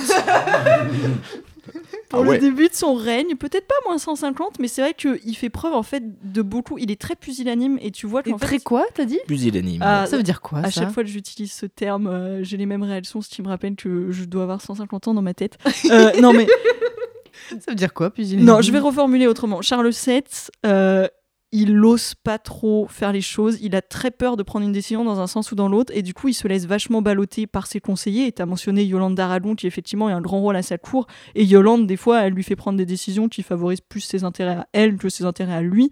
Et c'est vrai qu'il a vraiment du mal, peut-être parce qu'il a une crise de confiance en soi, presque comme s'il avait besoin que quelqu'un vienne lui dire qu'il était l'élu de Dieu et lui donner confiance en lui. Mais au début de son règne, clairement, il, il fait pas preuve en fait de Donc la capacité de Amégapeur, en fait. décision dont on a besoin. Voilà, exactement. Et c'est vraiment, je pense, son, son gros problème. Il est dans une situation compliquée pour plein de raisons, mais quelqu'un d'autre aurait peut-être su saisir des opportunités qu'il n'a pas su saisir ou su inspirer des gens qu'il n'a pas su inspirer, su se faire apprécier de gens dont il n'a pas su se faire apprécier. Et je pense que c'est pour résumer ce que tu dis, Guillaume, en termes de points, je pense qu'on peut vraiment lui retirer des points sur Ouais, son, moins 20 points, son, moins... son manque de décision et sa, et sa, et sa faiblesse. euh, Manque d'affirmation. Euh, on sent que l'élève a des capacités qu'il pourrait mieux faire, mais clairement, il y a un déficit. doit persévérer sur le second Ouais, semestre. Voilà. Donc on met moins 20 points pour manque de confiance en devrait lui. dormir un peu aussi, hein, parce que si tu te fies au, au portrait de Fouquet, euh, Charles VII, il, il a les petits yeux fatigués. Toujours sur l'apparence. hein. Mais, Mais c'est oui, important, mais, important. Albert, non mais vraiment, euh, je vais... Mais alors attendez, attendez, On là je découvre le blâme. que Albert est superficiel. Non mais, oui, mais je, mais ne le blâme pas, je ne le blâme pas. Tu je- le je- blâmes pas, tu veux juste enlever des points pour ça Je le non. Je dis juste que effectivement, ce serait, c'est- enfin, c'est- pas très compliqué au final de dormir un peu. Alors ça dépend. Oui, bon d'accord, ok, non, j'avoue, avec euh, tout le souci qu'il a à se faire et étant donné la mouise dans laquelle il est. Mais euh, vous savez qui a aidé à alléger ses soucis? Une certaine paysanne. Mais attends, elle arrive déjà à ce moment-là? On n'y est pas encore Attends, tout à oui, fait. attends. Oh, mais Moi j'ai envie d'accélérer les oui, choses mais parce alors- que j'adore Jeanne ok. d'Arc et qu'on pourrait faire euh, le, le reste de l'épisode sur on a... elle. N- non. oui, la pauvre, mais elle y est pour rien. Mais- alors, Est-ce qu'avant Jeanne d'Arc, qu'est- qu'est-ce qui se passe un peu? Qu'est-ce qu'on euh, peut enlever des points ou mettre des points? N'oubliez pas que c'est le but de ce podcast. hein. mais oui, on ne mais... peut pas juste raconter l'histoire de France. hein. On met des points, c'est important. Alors, alors, je sais pas s'il faut retirer ou mettre des points. À arriver un moment, il est complètement, euh, il fait- enfin, il fait preuve d'une vétilité pas possible, C'est quoi encore ce mot? Une inutilité. Ah, inutilité. Euh. En fait, on se rend compte que, il se rend compte que il est pas du tout chef. C'est que c'est le euh, beau-frère du duc de Bourgogne. Parce qu'il a épousé la sœur du duc de Bourgogne. donc, en fait, ça attends, fait que- ça fait des nœuds dans la Dallas, tête là. Non, Ouais, mais c'est Dallas, non mais c'est Non mais c'est. Dallas, mais c'est super intéressant le, ce choix politique là parce que Yolande d'Aragon le remet un peu en selle entre la Bretagne et la Bourgogne, ce qui potentiellement peut envisager une amélioration des relations avec la Bourgogne. Est-ce qu'on on mettrait pas des points À Yolande d'Aragon, Ah, moi je veux bien mettre des points mais- pour Yolande d'Aragon. et à elle en fait, enfin Oui, elle, au- oui, oui. au roi de l'avoir écouté parce qu'on avait mis des points pour certains rois d'avoir écouté leur femme. Là, s'il avait pas écouté Yolande d'Aragon, il aurait galéré. On est d'accord? Bah, disons qu'il y a peut-être des moments où le roi tel qu'il était, s'il n'avait pas eu Yolande d'Aragon, on ne sait pas s'il aurait tenu. Allez, on met plus 10 points Yolande d'Aragon. Déjà, moi je trouve que c'est important. Et donc si j'accélère un petit peu, entre 1425 et 1429, la situation militaire se dégrade complètement. D'autant plus qu'il se brouille avec son connétable. Bon, le roi est pas super malin. Et il arrive à reprendre quelques possessions en Touraine, Chinon, Loche, Loche qui d'ailleurs Oui, est magnifique. Il y a d'ailleurs un, un château de Oui, Charles VII là-bas. Et il y a aussi euh, la, la tombe d'Agnès Sorel, on en parlera. Mais par contre, euh, ça se- il prend cher à Orléans, clairement. Euh, les Orléans, euh, les Orléans, pas du tout, les Anglais, pardon, prennent Orléans et euh, verrouillent la Loire en 1428 euh, et veulent aller jusqu'à Bourges pour prendre possession physiquement de Charles VII. En plus, le euh, 12 février 1429, euh, l'armée française se fait fumer lors de ce qu'on appelle la journée des harengs. Encore. Hein, harengs fumés, harengs fumés, hein, Oh. elle est belle celle-là je l'ai pas vu venir. hein. non, Oh mais je sais, merci. Elle était prête. Elle était préparée, celle-là. Non, mais- Non, mais euh, il se fait fumer lors de la journée des harengs. C'est une bataille, en fait. Bref, qui se passe et l'armée française se fait poutrer comme pas possible. Pour est changer. obligée de reculer et d'attendre l'intervention divine, je ne sais pas, d'une jeune pucelle venue euh, des contrées Donc c'est là qu'elle arrive à ce moment-là? Oui, elle arrive. On peut dire qu'après la de journée des après la journée des harengs, sur l'intervention de Jeanne, son règne se serait fini en queue de poisson. Oh Oh, non mais. Donc là, on a Jeanne d'Arc qui arrive dans tout Oui. ce contexte-là. Et ça sent le cramé. Mais non mais oh, pas tout de suite quand Moi, même. je dis, je donne d'office des points à Charles VII pour la présence de Jeanne d'Arc, simplement parce que, franchement, quand on vous parle de l'histoire de France, quand on vous parle des passages les plus connus, est-ce que c'est pas le truc que tout le monde connaît? Jeanne d'Arc qui vient sauver la royauté, blablabla. C'est le moment où Charles VII devient iconique, et c'est un des rares rois de France dont les gens connaissent des événements. Guillaume n'a pas l'air y a d'accord du d'Arc. tout. hein. Moi, je lui donne des points iconiques. Et on lui a donné des points pour Yolande d'Aragon, on lui donne des points pour Jeanne d'Arc, dans tous les cas. Est-ce Voilà. que ça ferait pas un peu une comme on avait fait avec Dagobert qui était connu par son nom par la chanson, mais il y était pour rien? Mais là, on pourrait mettre des points Jeanne d'Arc de bah il a eu de la chance, il a eu Jeanne d'Arc pendant son règne. Il a eu de la chance, Il il n'a a pas eu de la chance. c'est Dieu qui a voulu. Mais Est-ce qu'on peut juste faire, juste être honnête deux secondes? Mais bon. Est-ce que Bah non. oui non non mais si si si si et plein de mauvaise foi certes mais on a quand même un roi qui est aux abois complètement Ah, oui elle est jolie celle-là bravo on a un roi qui est aux abois bruitage Ah. Et qui se retrouve dans une situation où il en arrive à recevoir une jeune fille qu'on ne connaît ni d'Ève ni d'Adam hein, et qui dit avoir des, euh, des, des paroles divines dans la tête, euh, blablabla. Le Depuis gars, il est, 1425. tellement, il est tellement en PLS qu'il se dit Ouais, elle, je la suivrai jusqu'au bout. Il y a quand même un côté un peu mystique, un côté un peu hérétique. Euh, le roi, soit il est vraiment naze, ce qui n'est pas à exclure, soit il est vraiment. Il a, il a plus d'autre choix. Alors, je suis désolée, premièrement, j'aimerais. J'aimerais dire qu'il peut aussi simplement être pas stupide et se dire, même si moi j'y crois pas, les gens vont y croire et j'ai besoin de Ah. toute légitimité possible. Deuxièmement, euh, les rois de France sont des rois sacrés, ils sont des rois, euh, ils sont au-delà du monde des laïcs, ils sont à mi-chemin entre le monde des clercs et des laïcs par le sacre. Donc ils sont choisis par Dieu. Enfin, c'est ce que fait le sacre, c'est ce que fait l'onction du sacre. Et donc ils ont ce lien particulier avec Dieu. Donc y avoir quelqu'un qui dit qu'elle est là par la volonté de Dieu, c'est un reflet de ce qui fait la vraie légitimité des rois de France. Et aussi, on est dans une époque où tout le monde des visions mystiques, tout le monde est complètement fou. T'as des saintes partout qui ont des visions, euh, t'as des gens qui viennent te voir. Donc franchement, Jeanne d'Arc, c'est pas le seul personnage de cette époque. Mais alors, moi, il me semblait aussi un petit détail, bah, justement lié au roi, qui fait que pourquoi. Alors, je, je mesure, hein, je suis pas tout à fait sûre de ça, je sais pas si ça a été vraiment euh, prouvé totalement.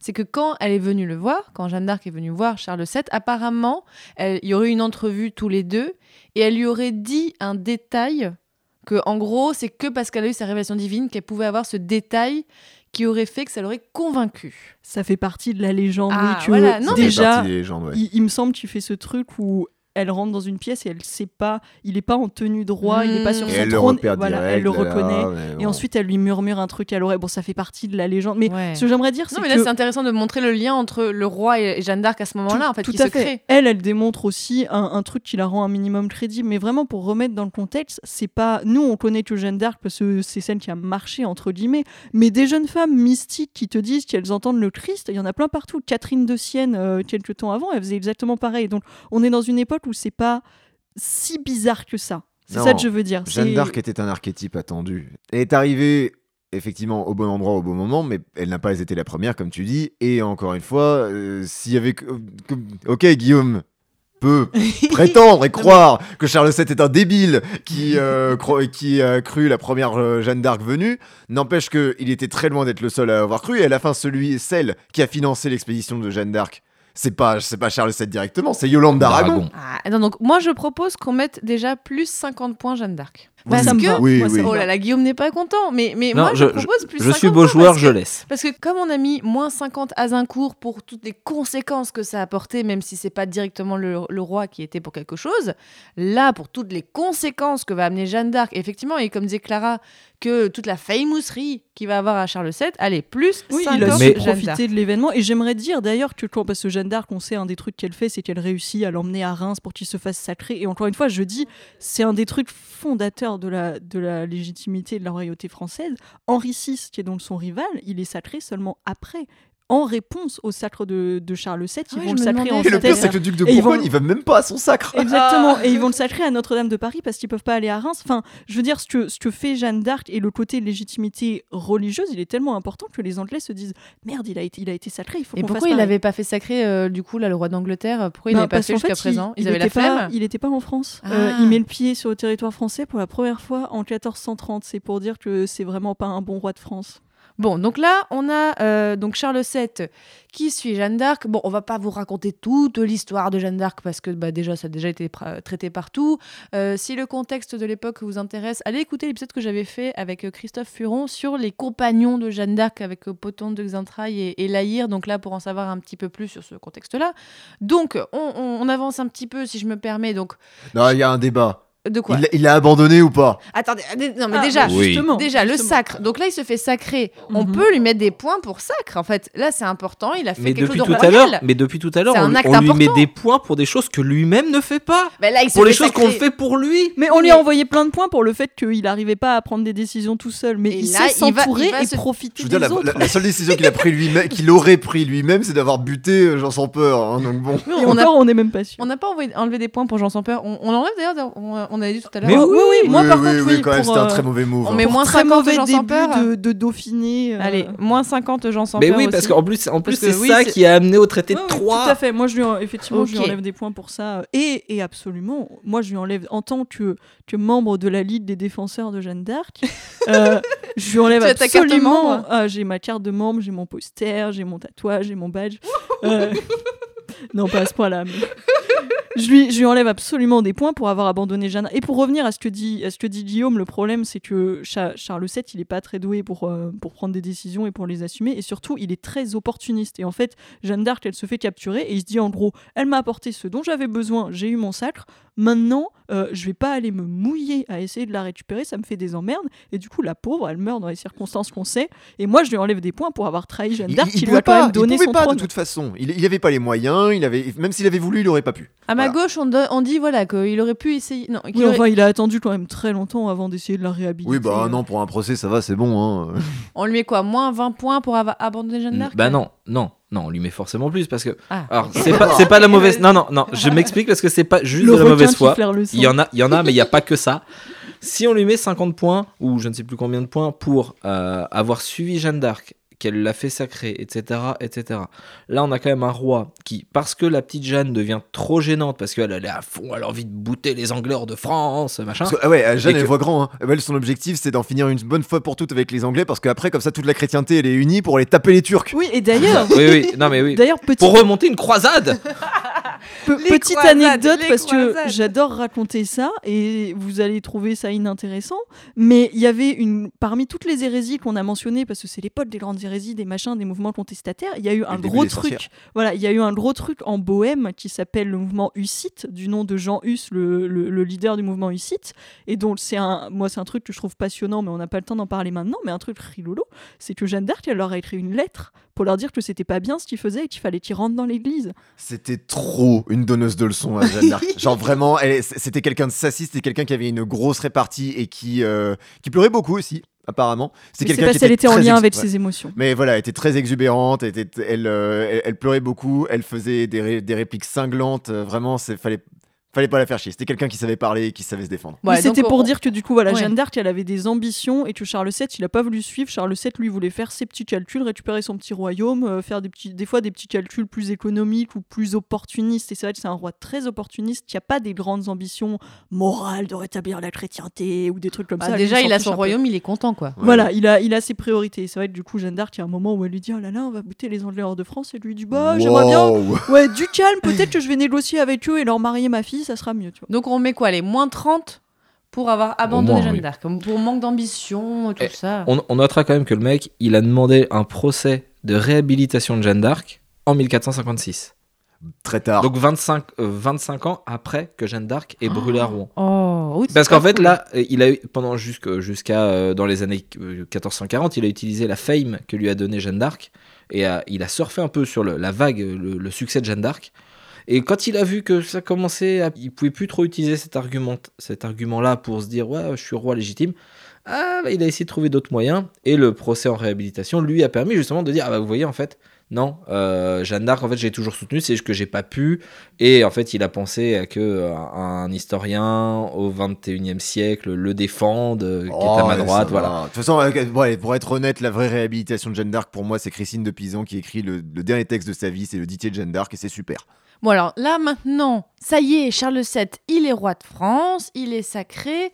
Bon, on a encore le roi d'Angleterre qui fait chier, c'est ça?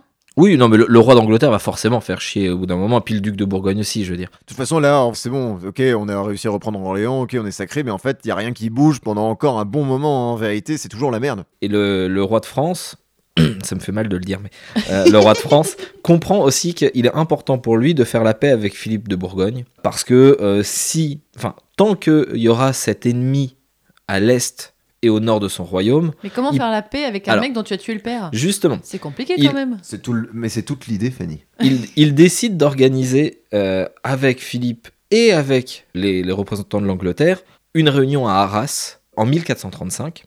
C'est extrêmement important ce traité-là. Et en fait, le, ce qui se passe, c'est qu'ils se réunissent en essayant de proposer la paix. Les Anglais refusent les termes qui commencent à être donnés et se barrent de la réunion. Bah, si, en fait, s'ils étaient restés, ça aurait été reconnaître que le traité de Troyes, il valait rien, et bon, ils avaient vraiment pas besoin de ça, quoi. C'est ça. Et du coup, euh, le, le duc de Bourgogne, lui, bon, il a fait ses petites affaires avec les Anglais. Il comprend que Henri VI, bon, c'est pas vraiment non plus le génie du siècle. Hein. Donc, lui, ce qu'il a envie, c'est de, de, de, de- de consolider ses, ses territoires. Euh, lui, c'est un spécialiste des grands banquiers, il a besoin de pognon. Il est en train d'en gagner de plus en plus d'ailleurs dans ses territoires. Donc, il se dit, ok, allez, on y va. Il négocie. Et alors, J'adore, j'adore ça et je voudrais retirer des points à Charles VII et je veux pas qu'on, me- je veux pas qu'on me dise non, c'est mon petit, c'est mon petit bonbon à moi. Ce qui se passe, c'est que Philippe le Bon va tellement bien négocier la paix et puisqu'il a très bien compris que euh, Charles VII était prêt à tout pour être tranquille, que Charles VII reconnaît officiellement Philippe le Bon comme souverain de la Bourgogne, donc c'est-à-dire qu'il n'a plus aucun pouvoir sur la Bourgogne Ou presque. ou presque. Parce que ça reste, ça reste un territoire qui doit revenir euh, au Royaume de France si jamais euh, c'est un apanage, donc euh, si jamais il n'y a plus d'héritier. Mais à part ça, il a plus de pouvoir.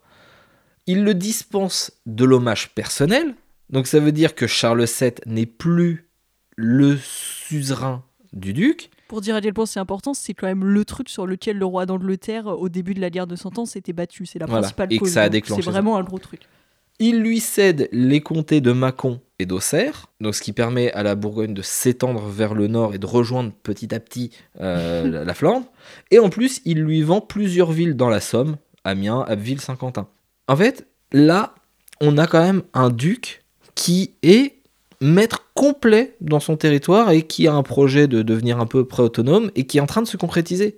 Et Charles VII l'accepte complètement juste pour avoir les mains libres. Et la thune? Non, Même pas il de a la pas thune de thunes. Mais non. Il lui a vendu deux villes. Ah bah Donc oui. il a un peu de sous, mais enfin c'est rien. Je veux dire, à l'échelle d'un royaume, c'est que dalle. C'est ça, et les- Charles VII, il a pas encore vraiment d'armée et tout ça, surtout Non. que, ouais, derrière, en plus, Charles VII, ça te fout dans la. Au final, Donc là, la on paix, est sur un bad move. Bah, mais complètement. c'est un- Alors c'est Bah, un de- En fait, c'est un très bon move de la part du duc de C'est un Bourgogne. bon- et Charles voilà, VII c'est ça. se fait. Voilà, Donc- c'est- donc c'est c'est le dindon il de a, la voilà, farce. il n'a pas forcément beaucoup de marge de manœuvre non plus, et le duc de Bourgogne est suffisamment intelligent pour savoir en profiter. Donc on lui La- met quoi la- Moins 20 points pour euh, ce bad move là, on est d'accord On peut même mettre moins 25 parce que la paix, c'est vraiment c'est c'est à double j'aime tranchant. bien, pour- j'aime bien qu'on met des 25 Ah, comme ça c'est bien. Bon, allez, Dans mon classement, ça m'arrange. Allez, moins 35. Moins tr- Oh, bah non, mais Ok. on va pas mettre plus que pour l'abandon de Jeanne d'Arc quand même. Ça, ça Non, passait, non, c'était beau. Mais bah, bah, parce que j'allais dire que faut quand même au moins euh, augmenter un petit peu cette perte parce que mine de rien, euh, la paix ça l'arrange pas non plus parce que ça fait plein de capitaines qui étaient à son service, notamment les fameux Lahir et Poton de Xantrailles, On coucou les Christophe, euh, qui euh, bah, se retrouvent avec euh, bah, plus grand chose à taper et donc qui commencent à écorcher vite fait, à faire un petit peu leur À euh, petite piller, capitainerie, tout ça. Bon, mais Et moins ça, 25, moins 25, ça me Ça c'est difficile à reprendre ça aussi. Donc là, il après, va quand même promulguer quelques. Ah. Honnêtement, pour revenir moi sur mon côté très institution, Chacun ses kinks, voilà, hein. Toi, chacun, tu aimes chacun ses délires. euh, Chacun ses, ses tares. Mais Charles VII, il est à l'origine, en fait, tout ce qui va être les, les nouvelles institutions euh, qui vont faire toute la, toute la Renaissance et toute le- la première époque moderne de la royauté française, c'est Charles VII qui est à l'origine. Et tu parlais, tu parlais de l'armée, il va promulguer les premières ordonnances en matière d'armée. Il y a l'ordonnance Oui, oui, d'Orléans en 1439 et ensuite l'ordonnance de 1445 qui est la première fois où le roi crée en fait des, des compagnies, les compagnies d'ordonnance. C'est la première fois que le roi a une armée permanente. Parce il crée dis- l'armée permanente. Exactement, parce Ouais, avant, super avant le roi, ça. il faisait venir le banc et l'arrière-banc, mais comme on l'a dit, Il euh, ils sont un peu, voilà, ils sont un peu tous morts. Et en fait, il, il y, a une- il y a des changements de, de l'armée et que que ce soit euh, un, un- un- un- Ah, moi, je trouve que ce soit lui qui est important. intelligent ou pas, dans tous les cas, il le fait. Il est à l'origine. Les débuts de l'armée moderne, c'est lui. Et un autre truc que je voulais mentionner, Attends, a- Avant que tu continues, il n'y a pas que des trucs qui ont réussi là-dedans. Les hommes d'armes, c'était une grosse bêtise. En gros, le but, c'était de faire des francs archers, c'est-à-dire que pour environ 1 sur 18 euh, feux, t'as un type qui est entretenu pour avoir un arc. Ça, c'était une bêtise. Ils étaient complètement indisciplinés, ils ont rien su faire, le corps a été complètement supprimé à la mort de Charles VII. Voilà. Oui, mais il a tenté. Je veux dire, il a tenté d'innover. Oh, non, mais allez, c'est bon, on en a dire, marre des tentatives là. Il faut, il il le royaume Le- de France, il va pas se reconquérir tout seul. Hein. le type, il remettait en cause mille ans de tradition de guerre de la part Ah, de la même, noblesse. en-. Je veux dire, Oui, vraiment, bah, le- le- le- la- la la France, noble- elle a changé, le football, il a changé. hein. la, la légitimité de la noblesse comme euh, qui se définit par le fait de prendre les armes, de se battre, etc. Ça remonte au franc. Ça fait quand même mille ans. Et le type, il essaye d'innover. Alors effectivement, Eh, plus 10 points pour ça- ça, voilà, ça me ça- va. Plus et- 10 points. autre innovation dont je voulais parler. Je voulais vous parler d'un truc qui s'appelle le gallicanisme. Ah, ok. Pour revenir à mes histoires de grand schisme dans l'église, de Ah oui, blabla, c'est vrai, on n'a pas Ben, parlé ça. encore. quand la papauté est plus trop là pour récupérer la thune, parce que pour, pour dire, il y a eu des fois où euh, les souverains, pour essayer de faire pression sur les deux papes rivaux et pour leur dire oui, réconciliez-vous, ils faisaient ce qu'on appelle une soustraction d'obédience, où en fait ils disaient ben, on va plus payer tous les impôts, et il y en avait plein qu'on paye à l'église, et le temps que vous vous décidiez. Évidemment, les papes se décidaient quand même pas, mais du coup, ben, les rois ils se disaient bah, tout cet argent, on pourrait le récupérer quand même. Et du coup, en France en particulier, il y a eu un mouvement qu'on a appelé le gallicanisme, rapport à la Gaule, tout ça, où c'était en fait l'idée de la revendication d'une église nationale. Et ça s'inscrit aussi dans la naissance de la notion de nation, Et. Charles VII, il est pour quelque chose? Et ben Charles VII, en fait, il a, il a eu l'habileté de récupérer ce truc. Parce que, évidemment, donc je l'ai dit euh, au tout début du podcast, il y avait un peu cette tension entre l'autorité très très hiérarchique du pape et puis la revendication des conciles, d'un truc euh, un peu démocratique et hiérarchique. Et en fait, le roi, il trouve une espèce de, de troisième voie où il dit oui, oui, il y aura une église nationale et l'église sera un peu indépendante du pape, mais elle sera dépendante de moi. Si cette série va jusqu'à Voilà. la 5ème République, on verra que la troisième voie, c'est un truc bien français. Alors, c'est à- à mort. Tout à, Oh, tout ça, à fait, mort, hein. ça, ça a duré. euh, et en fait, il promulgue en 1438 ce qu'on appelle la pragmatique sanction de Bourges. Oh. Et la pragmatique sanction, elle, elle instaure Encore Bourges, justement... on revient à Bourges. Oui, oui, non, mais Bourges, moi je vous dis, hein, le duc de Berry, tout ça. Mais du coup, la pragmatique sanction, ça instaure cette espèce de régime un peu hybride où, où le roi, en fait, concrètement, il est une chef de l'église et c'est un peu lui qui nomme le clergé, etc. Et il y a une espèce de deal où il y a une partie des revenus qui vont à la papauté, une partie à la royauté, etc. Alors, c'est encore une fois, c'est un peu comme ce que disait Albert, ça a des limites parce que il y a, c'est un compromis qui, est, qui essaye d'innover sur un truc qui avait jamais été fait avant. Et en fait, au bout de quelques décennies, le compromis va être un peu difficile à tenir. Et c'est réglé par François Ier en 1516 avec le Concordat. Mais n'empêche que, encore une fois, c'est Charles VII qui innove en la matière. Et Allez, on lui met plus 10 pour ça, allez. voilà, Ouais, et ouais. bah, même plus, parce que honnêtement, le, le gallicanisme, c'est un truc qui dure jusqu'à la Révolution. Et Vous êtes d'accord qui est vraiment plus 20 important. peut-être? Plus 20, Ouais, Guillaume, plus ça 20, te va? un- C'est un sacré move. Ah. Bah, Allez. ouais, c'est un sacré mot. Le fait qu'il réussisse à récupérer ça et à s'instaurer comme chef de l'Église de France, c'est un vrai move politique en matière de, à la fois de revenus financiers, d'autorité dans son propre royaume, de légitimité, de s'assurer le soutien de son Église. C'est vraiment un- une, belle réussite. Pour vous donner le contexte, voilà, c'est pour ça que je parle quand même d'un vrai Infinity War. L'Occident à cette époque-là, c'est l'époque des expérimentations. De son côté, le pape, lui, il essaie de beaucoup plus se concentrer sur ses États. C'est comme ça que, enfin, je veux dire, le- les Borgias n'arrivent pas de n'importe où. Eux aussi, c'est à leur tour de faire des trucs pour s'emparer de territoire, etc. Et eux aussi, ils innovent à fond. C'est l'époque où tout le monde innove à fond, et forcément, bah, ça se fout sur la gueule au bout d'un moment, quoi. Bon, alors là, re- revenons à Charles VII. On en est où? On arrive bientôt à la fin de son Euh, règne Ou t'as encore on- des choses à dire? Là, on est dans le deuxième, on est dans le dernier tiers à peu près de son règne. Et Ils gagnent. alors, oui et non, parce que les ordonnances d'Orléans vont en plus rajouter quelque chose. C'est euh, le fait, c'est de créer une sorte d'unité de l'impôt en France. Ah, Une tentative. Alors, Ouais, le pognon, c'est super important. mais Toujours. le problème, c'est que la taille royale va prendre le dessus sur les impôts seigneuriaux, ce qui va faire que, en gros, une partie des paysans vont verser l'impôt directement aux agents, du, se- aux, ja- aux agents royaux et puis aux agents du seigneur, ce qui va priver une partie des seigneurs de leurs revenus. Donc les Ce qui va créer des contents. mécontentements. Bah oui, Mais c'est l'occasion jamais de le faire, vu que des seigneurs, il y en a beaucoup moins qu'avant. Alors ça, je suis d'accord avec toi. Mais euh, c'est un peu ce qu'on va appeler le- le- l'effet qui se coule hein, de la chose. C'est qu'en 1440, on a ce qu'on appelle une réunion des seigneurs qui sont pas contents. Hein, c'est une sorte de gilet jaune de l'époque, euh, qu'on va appeler la praguerie, en lien, à- en, ré- en référence à ce que disait Clara tout à l'heure, donc les Hussites de Prague, où Jeanne d'Arc a envoyé ouais c'est pas bien machin avant qu'elle se fasse cramer, bref. Et euh, dans cette, euh, cette coalition, on va retrouver le duc de Bourbon, le duc d'Armagnac. Armagnac, c'est quand même le type qui était au cœur de la guerre civile. C'était un copain, quoi. Non mais et le pire, et le pire, et le pire, le dauphin, le Ouais. dauphin contre son père, le mec il se met son fils à dos. Et, et le pire, attends parce que c'est pas fini. Il se met à dos, bon il se, il se tape un peu sur la tronche. Euh, le dauphin s'enfuit machin. Le dauphin arrive devant son père parce qu'il a- il écoutait pas son père. hein, une fois qu'il était bien entouré, Il Et fait un il saut dit, sur euh, lui-même. euh, Il a 16 ans, il en veut, le il a jeune 16 ans. Et, et le mec, il dit euh, Bon, t'es bien gentil, papa, mais alors, moi et les copains, tu nous gracies. Et le roi, qu'est-ce qu'il fait? Il dit Ok. Je pense qu'on peut lui, en- le lui mec- enlever des points comme le mauvais mec- père. Il s'est écrasé face à un genou de 16 ans. hein. Face à son fils. Et son fils, qui plus tard, on en parlera dans le prochain épisode, fait fondre toutes les images de son père en or. Ah ouais, non, pour vraiment, récupérer c'est- l'argent. c'est- C'est génial C'est un. J'espérais qu'on en parle à cet épisode, mais vraiment, c'est une. C'est pas une grande histoire d'amour. On en hein. parlera. Oui, je on pense qu'on peut lui envoyer des ici. points, on peut lui enlever des points parentalité, clairement, euh, Euh, c'est la manière oui, dont euh, il a géré Louis. Moins 20 points pour parentalité, ça me va. Alors, ok. Parentalité En- contrariée. Bon. Oui. Ensuite, en 1443, euh, Charles VII, euh, qui commence à être un petit peu vieux, se découvre une deuxième jeunesse en rencontrant Agnès Sorel. Oh. Hein, qui est, la dame, de, chose, qui ce est la nom. dame de compagnie d'Isabelle de Lorraine, qui est la femme du duc René d'Anjou. En gros, il- C'est encore il- avec de l'Anjou. Oui, en gros, ouais. il fricote avec la servante de, de la femme d'un de ses potes. Voilà, et en plus, René d'Anjou, à ce moment-là, est en pleine, euh, comment dire, est en pleine prétention pour obtenir le titre de roi d'Italie. Donc là, on a, on, a quand même un, on a quand même un seigneur angevin qui veut retrouver ses terres en Sicile et à Naples. Bref, Notez bien tout ça parce que ce sera utile pour l'épisode suivant.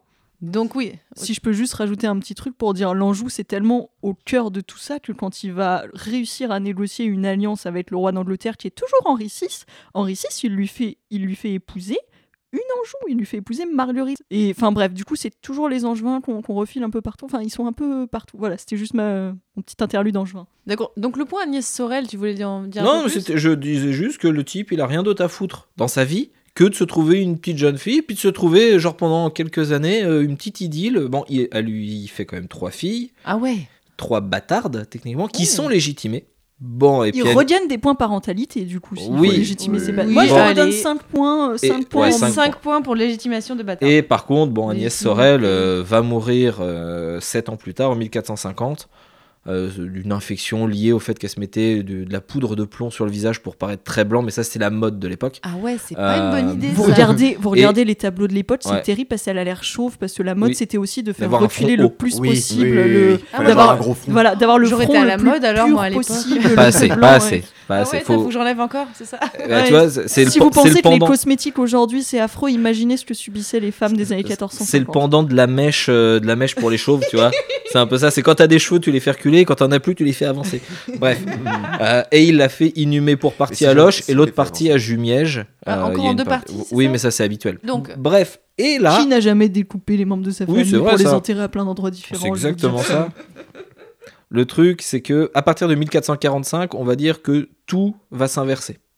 Je veux dire, la guigne, pas possible, que, et la, la débilité profonde du roi, en fait, va largement être compensée par toute une série de victoires qui va commencer. Parce que oui, il continue de se battre contre les Anglais. Oui, il y a Ouais. toujours ça. Tout Et- le temps. Mais Et- mais il y a donc le, le- le traité, euh, le traité où il fait marier Marguerite d'Anjou euh, au duc d'Angleterre et qui est quand même un, un très bon move Oui, tout à politique fait, pour lui et, et c'est déjà un bon rebondissement. euh. Et dans cette foulée, en fait, il a bien compris que les choses étaient en train de changer et que l'Anjou était plus que essentiel dans sa vie. Et là, je prends deux minutes pour parler de mon sujet de recherche. En fait, Ah, enfin Non mais après tous ces épisodes, après tout ce qu'on a tant de fait... souffrance Alors, euh, je vous laisse, euh, je laisse les auditeurs se référer à l'épisode 7 Oui. où je suis, euh, si pour avoir plus de ans. détails sur les tournois, les pas d'armes, etc. Mais ce que je veux dire, c'est que euh, traditionnellement, les rois de France sont anti-tournois parce qu'il y a eu pas mal de morts et tout. Et puis l'histoire d'Henri II plus tard va, voilà, euh, va confirmer ça. Et Mais en- encore, les premiers épisodes de House of Dragon confirment que c'est une très mauvaise idée. Oui, aussi. Exactement. Et en fait, ce qui se passe, c'est que en 1448, on a euh, René d'Anjou qui perd complètement euh, la Sicile et qui rentre chez lui plein de sommes et qui, histoire de se, de se dire allez, je suis quand même pas un loser, hein, il organise une série de quatre tournois la même année, enfin Ouh. des pas d'armes, mais bref, je rentre pas dans les détails. Et il invite le roi de France à participer. Alors le roi de France, bon, fond, des tournois, c'est pas trop mon délire. En Ouais, plus. J'ai l'impression que c'est rien son délire. Non, non, mais il y, a rien. ce Vas-y, type- Agnès Sorel, il a ce- ouais, type est ennuyeux à, à mourir. Et à un moment, le... donc il y en a un en Touraine, et il y en a deux aux alentours de Saumur. c'est en quelle année tout ça? 1449, c'est que la même année. Euh, et en 1449, il y en a un à Saumur et un à Launay, qui est juste de l'autre côté de la Loire, en fait. Et on a, des... on a quelques traces, j'ai galéré à les trouver, où le roi de France et la reine, et ça c'est important, et les petits princes, le roi, la reine et le petit prince, sont présents pendant ces tournois-là. En fait, parce qu'à cette époque-là, les tournois, bon, il y a des gens qui se tapent dessus, c'est très bien. On s'en fout complètement. Ce qui est important, c'est le faste et le- le- la décoration, les, La les costumes. viens pour la thune. bouffe. Et le roi, quand le roi René arrive euh, dans une parure aux couleurs des- du royaume de France avec une grosse fleur de lys s'arrasse en guise de cimier, c'est pour dire qu'il est prince de sang, mais aussi qu'il est le beau-frère du roi à ce moment-là. Attends, mais roi René Le roi René parce qu'il est, il, il est se revendique roi de Sicile Ah, en fait ouais, toujours, pardon, le, le duc René d'Anjou et le roi de France apparaît genre une journée et après il se casse parce que ça le saoule, mais il apparaît. Mais je veux dire c'est un symbole extrêmement important de le voir assister à une à des festivités, et à jouer le rôle de la diplomatie festive à ce moment-là, tout en sachant que Philippe le Bon, depuis 1419 et la mort de Jean sans peur, eh bien il fait que ça. Le type fait que ça. Et là, il est obligé, le roi de France, est obligé de se, on va dire, de se réduire au, rang d'un duc pour euh, finalement montrer aux autres et à tous les alliés du sud de la Loire que, bah, en fait, ouais, il, il pèse dans le game. Donc on lui met quoi? Les plus. Non, on lui met mettre rien, quoi c'était juste un titre En indicatif. fait, il, il- Tout ça il- pour il ça. gagne en. Non, non, il gagne en, euh, en fait sa street cred Voilà, est, on, est lui... en augmentation. on lui met plus Eh, 5 petit point points. street Cinq- cred. Ah oui, mais non, mais non, mais on a dit qu'il est ennuyeux quand même. hein. Donc on lui met 5 points. Ouais. Cinq Ouais. points. Cinq points. Cinq- Cinq points. cinq Parce points qu'il a réussi à être un cool kid une fois dans sa vie et franchement, ok, ok, d'accord. Ok, alors si on avance encore sur son règne à Charles VII. Si on avance, cette même année, 1449, marque aussi un vrai tournant dans la, dans la guerre contre les Anglais. Il a des bonnes vibes puisqu'il arrive en une année à peu près, 1449-1450, à reprendre toute la Normandie Waouh aux Anglais. Mal, c'est quand même quelque chose qui, Bah ouais. qui- c'est pas le, c'est pas Bon, le petit. Plus euh, 10 points pour avoir repris la Normandie. Oui, Faut oui. dire que les, alors, il est aidé, les Normands, ils en ont marre des Anglais. Ils les appellent donc les, euh, les Godons parce qu'ils disent tout le temps Gum den, gum den me. Et donc, euh, ils aiment pas ces gens qui savent pas parler français, qui font de leur mieux pour essayer de se, de se fondre dans la population, mais en même temps, voilà, ils administrent pas très bien. euh, Ils sont moches. et tout enfin. ça, ils sont moches. Ils, ma- ils mangent super mal. C'est vrai. Non, mais là, pour le coup, c'est vrai. ils le disent déjà à l'époque les habitudes alimentaires des Anglais, ils les trouvent déplorables. Ah. Donc, les Godons, voilà, il y en a marre. Donc on dit plus 10 points reprise de Normandie, c'est bien. et je trouve ça d'autant plus notable que quand même à la base la Normandie c'est la terre ancestrale des rois d'Angleterre. Alors il y a eu quelques dynasties depuis, mais c'est quand même depuis l'époque de, de Guillaume le Conquérant, c'était leur truc et le fait que la Normandie soit arrivée, la Normandie où ils avaient des institutions, ils avaient des tribunaux, ils avaient lancé des trucs très très tôt, le fait que la Normandie soit à un stade où elles disent on n'en veut plus des Anglais, c'est vraiment un, un gros retournement de situation. Le Mont Saint-Michel, qui est normand, on le rappelle. Euh, Je vais pas rentrer Si, dans ces le détails. Mont Saint-Michel Si, si. est normand. Oui, je vous le Le, laisse. le Mont Saint-Michel, bon. en tout cas, la garnison, elle a résisté pendant extrêmement longtemps. Au point Wow. où Charles VII, il a un petit move de malin, c'est de glorifier un peu cette garnison, garnison qui aurait résisté pendant aussi longtemps. euh, et résultat, il va notamment faire de, bah, du coup, de Saint-Michel un de ses patrons et euh, un de ses Encore emblèmes. une fois, Charles VII, opportuniste. Il, fait, il laisse les autres faire des trucs, mais après, il dit c'était bien ça. Hmm. C'était grâce à moi. Faut dire qu'il se passe un truc du côté des Anglais. Et bah pendant ce temps-là, pendant que Pendant ce temps-là. il- il il pendant qu'il est en train de quand même de reprendre du poil de la bête en France, il y a Henri VI qui est en train de se battre contre Richard York. C'est le début de la fameuse guerre des deux roses. Et si vous aimez Shakespeare ou que vous n'aimez même pas Shakespeare, vous en avez peut-être déjà entendu parler. Et, et surtout que Henri VI, à ce moment-là, commence à avoir ses premières crises de folie, Quoi Lui aussi qui sont en fait Oui. héritées de sa mère, qui est donc la euh, fille de Charles VI. Alors, une des hypothèses Ah, une des dit hypothèses. que voilà, le- les problèmes de, de psychologie sont et c'est notamment parce qu'il enchaîne les défaites face aux Français, et en particulier en 1453 quand ils prennent Bordeaux. Et, et c'est bien, c'est bien la preuve que Charles VII, c'est un bâtard d'Orléans, c'est qu'il n'a pas ses... Je rigole, je rigole, c'est même pas le fils d'un noble. Et donc-. Euh, J'en profite pour lisser mon intermède, mais moi je voudrais juste donner à Henri VI un score global de moins 50 parce que comme, comme roi de France, il a jamais été présent. Comme j'ai dit, il met le pied pour la première fois en 1430. Il se fait sacrer vite fait à Notre-Dame et puis il repart. Il Euh, et je veux dire, à la fin de son règne, Henri VI, il a perdu absolument toutes les conquêtes de son père en France. Il a plus rien. Donc juste, je tiens quand même à le compter comme un roi de France honoraire. Et je pense que pour l'ensemble de son œuvre, il faut qu'il soit loin dans le négatif. Parce que il a, il a rien fait, il a tout perdu. Non mais il a quand même réussi à tout perdre. Et en face de lui, il avait Charles VII qui a passé 15 ans à se dire est-ce que j'y vais? Je sais pas, peut-être, non. Enfin, c'est quand même incroyable. Et en plus, il a, il a même pas réussi à bien s'en sortir en Angleterre. Mais bon, c'est pas le sujet de l'épisode. Mais voilà, moi je lui mets moins 50. Pendant ce temps-là, 1453, je mets l'accent là-dessus. Bordeaux est prise. Ah. C'est fini cette histoire de Guyenne. On va plus faire de guerre pour la Guyenne. Enfin, c'est fini, espère. fini la Guyenne? Oui, oui, c'est fini, et d'autant plus que... Alors, il y a eu du... euh, je te reprends, puis j'y- non, je récupère, puis non, je reprends, puis je récupère, bref. Non, c'est toi qui raccroches. Mais ouais, c'est toi qui non, c'est moi.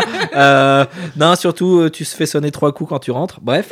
Euh, mais surtout que, en fait, Charles VII a une bonne décision dans sa vie. Oh bah. Une, non, si, si. Une, c'est que, en fait, il dote euh, son armée d'une artillerie et de deux maîtres artilleurs. Ouais, c'est c'est Jean et Gaspard Bureau.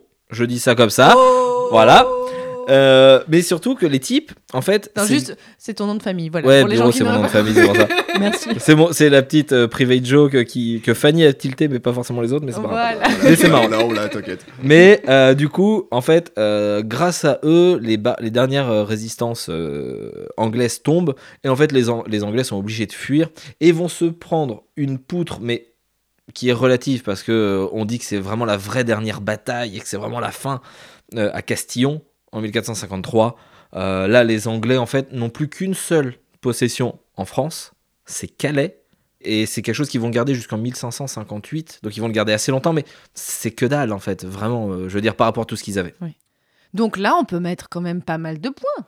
Il a poutré Ah oui. les Anglais. Ah, Et, même Guillaume, malgré toi, tu lui as donné Mais un oui, autre mais je argument sais, parce mais- que le fait de faire venir les artilleurs, moi, ça revient quand même sur mon point de Charles VII qui n'hésite pas à innover. Il a iso- innové avec le gallicanisme, il a innové avec l'armée, il innove avec je, l'artillerie. je lui mettrais un plus C'est quand même- 50, il, f- il finit la guerre de 100 ans avec les Anglais, c'est ça? Oui, mais j'ai encore des points à retirer, donc vas-y. de la plus belle des manières. Allez, ouais. plus 50 pour ça. Si, si je peux me permettre d'avoir Oui. un argument de Guillaume a parlé de son sujet, moi je vais parler du mien. Mais Parce attends, toi, tu tu travailles vas sur l'évêque Germain, Tu vas voir. qui était au Moyen-Âge. Parce que tu sais qui était une proche de l'évêque Germain? La sainte Radegonde, qui était donc euh, qui a été épouse de Clotaire Ier, qui a été abbesse de Sainte-Croix de Poitiers, qui a été une grande grande sainte mérovingienne, etc. Mhm. Tu sais qui était comte de Poitiers? Charles VII. Tu sais comment il a appelé sa première fille? Il l'a appelée Radegonde. Moi, je lui mets des points légitimité mérovingienne. Euh, ah, non, mais alors, par je, contre, je suis désolée, j'insiste. moi, moi, je retire autant de points pour prénom vachement pas facile à porter.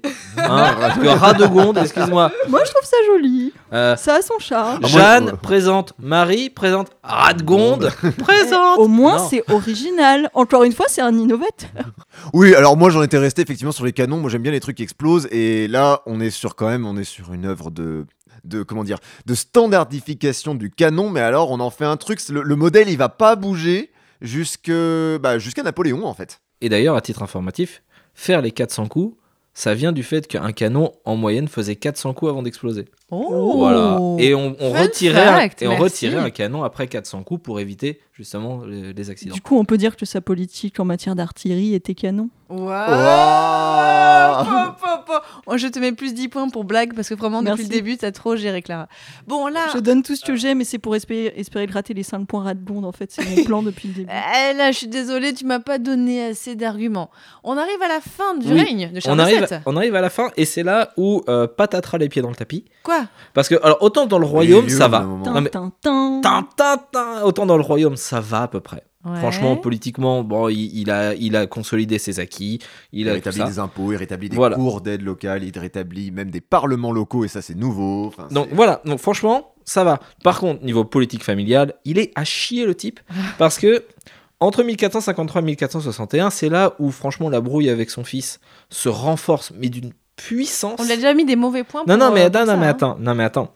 Ça va plus, enfin, ça va plus loin, c'est dans la continuité, mais en gros, euh, le dauphin commence à en avoir vraiment ras-le-bol du paternel. C'est bon, là, on a compris, euh, c'est bon, Jeanne d'Arc, euh, toutes tes conneries, là, euh, papa, calme-toi. D'autant plus qu'il y a le procès de réhabilitation de Jeanne d'Arc et qu'il en refait des caisses et tout, bref. Donc le dauphin, il essaye de pousser papa euh, gentiment euh, par la fenêtre, puisque, bon, euh, là, il peut pas démissionner. Et à un moment, quand il voit que ça fonctionne pas, le dauphin, il est puni. Hein, il est puni dans le Dauphiné. Donc il va dans le Dauphiné, sauf que dans le Dauphiné, il leur fait des caisses, il essaye de monter tous les seigneurs du Dauphiné contre son père, et accessoirement tous les seigneurs autour. Le papa, il est pas content, il marche sur le Dauphiné, il dépossède son fils du Dauphiné, Oh. et son fils part en exil chez son meilleur ennemi en Bourgogne. Oh. Pendant, pendant environ 5 ans, l'autre, le Louis XI, le futur Louis XI, qui est pas connu pour être le plus fun des rois, Oh, hein, on va dire, il se tape fête sur fête sur banquet du faisan. Banquet du faisan, je fais un, un aparté 1454.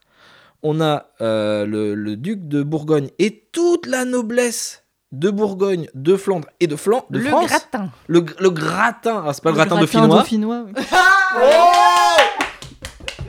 C'est beau ce qui vient de se passer en direct. Oh là là, oh là là. On est sur les mêmes ondes, c'est génial. Et donc, on a tout le gratin qui est là. Et qu'est-ce qu'ils font les types? Alors, il y a des trucs magnifiques, des entremets, c'est des, des, spectacles entre les mets. Il y a des éléphants, il y a une, femme, une femme qui est attachée, c'est une sculpture sur un poteau, et au pied, il y a un lion vivant avec une inscription qui dit Ne touche point madame. Et le lion, en fait, c'est le duc de Bourgogne, et la, et la fille, c'est la chrétienté. Et qu'est-ce qu'ils font, les mecs?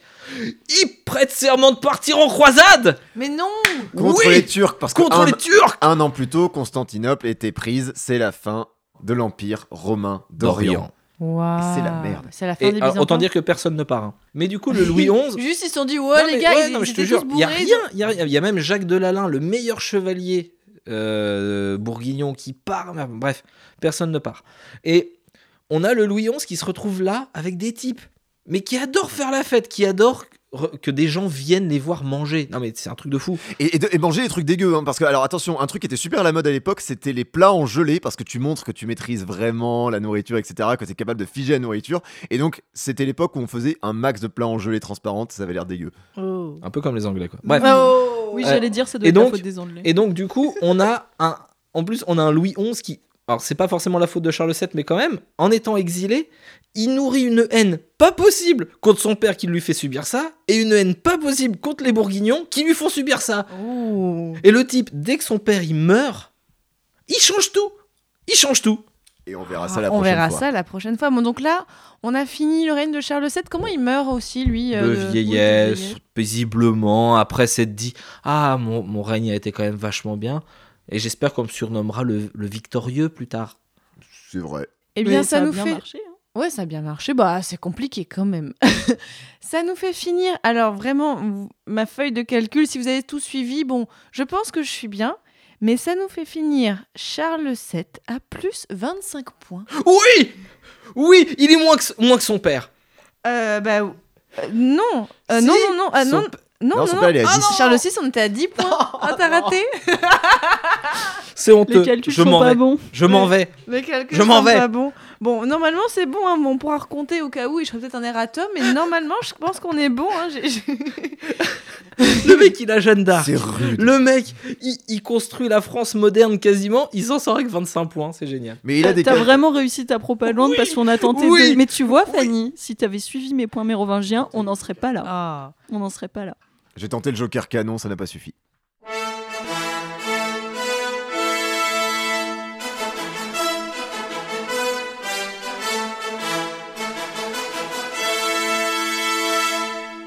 Donc bon bah vous l'avez compris, on finit cet épisode avec donc Charles VI qui est à 10 points, mais c'est fait Charles VII qui est pour l'instant le vainqueur du 15e siècle. Donc après bon, il a 25 points, hein, c'est pas énorme non plus parce que si on regarde le tableau euh, de patients médiévistes, alors il se place alors tiens c'est étonnant ça, il se place entre Louis II le Bègue et entre Clovis. Wow, wow, wow. Non, mais il y a a- un truc qui s'est mal passé avec les épisodes du Haut Moyen Âge. A- Franchement, je, je comprends pas ce qui se passe là. Mais si, mais ils étaient tout pourris. Oh. Le, un jour- le fondateur de la dynastie mérovingienne est classé avec Louis le Bègue. Oui. Bah oui, parce qu'on avait dit pour Louis le Bègue qu'il ressemble un peu à un mérovingien. Et, et que pour Clovis, on avait noté, bon, a réussi à unir le royaume des Francs, mais clairement, personnage surestimé. Euh, donc là, ça nous fait finir comme ça nos personnages Je préfère à me ce moment-là. Non, mais écoute, Clara, moi j'aimerais bien, et je lance l'idée, et un jour on le fera, il y aura un épisode final de Super Joute Royal quand on aura fini le Moyen-Âge, où on fera un peu le bilan de tout ça. Et tu pourras exprimer si tu On veux. sera 30 invités et je pousserai tout le monde en disant justice. On pourrait faire un Battle Royale ultime. hein. Les, meilleurs, euh, les, les meilleurs seront réhabilités, les pires seront euh, dés- désingués une bonne fois Ah, pour toutes. j'aimerais hein. bien, j'aimerais bien. Mais j'ai pas mal d'idées. Bon, on verra quand on aura N'oubliez pas fini. quand même que le tout dernier, le tout, tout, tout dernier, c'est Saint-Louis. On est Oui, quand même, nous, arrivés à Saint- mettre Saint-Louis vraiment à la fin. Vous avez, on, a mis Saint-Louis, oui, à, à moins 100. C'est le dernier, c'est le dernier de notre classement. Alors que pas. toute l'époque dont on vient de parler, les gens passent leur temps à dire on aimerait revenir au bon temps de Monseigneur. Saint-Louis. C'est quand même incroyable. Le bon temps de Saint-Louis. Bah écoutez, mesdames et messieurs, merci beaucoup pour cet épisode qui fut épique. C'est on, on finit là l'épisode C'est un 11. donc- épisode. voilà. un J'allais dire c'est une épique époque. Ouh. Oh. On a traité que la première partie du 15e siècle. Mais vraiment, bah, merci beaucoup à tous les trois. Merci Guillaume pour ton grand retour. Tu as été formidable. Ouais, Tu as été incroyable. J'ai fait ce que j'ai pu, mais mes camarades étaient à la hauteur. Oh, mais merci beaucoup Albert, vraiment bah, pour, pour ton... C'était ton deuxième ou ton troisième Deuxième. épisode? C'était ton deuxième. Oh, bah, c'est bon, maintenant, t'as as, ton rond de serviette maintenant euh, chez moi. Clara, bien sûr, franchement, bravo, tu as été là. Bon, Bah, merci je pensais toi, que tu allais un peu plus critiquer les Capétiens. Je me disais, ah, c'est bien, on a une pro des Mais Mérovingiens. c'est le plot twist, j'adore le 15e siècle. Oh là là Auditeurs, auditrices, vous le savez, vous pouvez retrouver sur le site passionmédiéviste.fr un article qui accompagnera cet épisode. Voilà, on mettra un petit peu euh, des références, on vous mettra des conseils de lecture si vous voulez en savoir plus. Euh, D'ailleurs, tant que vous êtes sur le site, profitez-en, allez voir d'autres épisodes qui sont en lien avec ce dont on a parlé aujourd'hui. Donc le hors-série sur le traité de Troyes, l'épisode sur les compagnons de Jadark, il y en a plein d'autres, je vous mettrai un peu tout ça sur le site. J'en profite, en fait, je crois que je l'ai jamais dit encore dans Super. Si vous voulez soutenir Passion Médiéviste, oui, voilà, c'est la minute thune. Euh, non, mais si vous voulez euh, soutenir mon travail, voilà, bah, vous pouvez déjà bien sûr parler du podcast autour de vous. Je sais que Super Jeux de Royal vous aimez bien, hein, parce que je reçois toutes les semaines des messages qui me disent c'est quand le prochain épisode? Ben voilà, vous l'avez eu, vous êtes content. Euh, mais n'hésitez pas à, à conseiller aux gens autour de vous de l'écouter. Excuse-moi, c'est quand le prochain? C'est quand tu seras disponible parce que j'arrive jamais. Mais euh, et voilà, si vous voulez soutenir euh, financièrement tout le travail qu'on fait sur ce podcast, eh bien vous pouvez aller voir sur passionmédiéviste.fr slash soutenir. Je vous explique euh, comment faire et ça me fera très plaisir parce que bah, maintenant, euh, depuis qu'on a commencé, mais non, mais Guillaume, tu te rends compte le chemin qu'on a fait c'est- On a parcouru le chemin, on a tenu la distance. Plus qu'un épisode et on termine le Moyen-Âge. Ça fait peur. Non mais oui, Mais, Mais, attends, euh, il en reste encore avec le- l'époque moderne. Mais oui, on va les faire, j'aimerais oui, bien, on va- on les C'est vrai que faire. je me souviens d'un enregistrement l'été 2017, ça commence à dater. Mais t'imagines, bah, c'était il y a On tellement était longtemps. si jeune et innocente. Je je pensais encore que les Mérovingiens auraient des bonnes notes dans ce podcast. Oh, mais ils en ont eu, ils en ont eu. Mais si. Donc, je vous dis à la prochaine pour le prochain épisode de Super Joute Royal parce qu'on parlera de la fin du 15e siècle avec les trois derniers rois du Moyen Âge. Merci beaucoup et puis à la prochaine. Salut Salut. Salut. Salut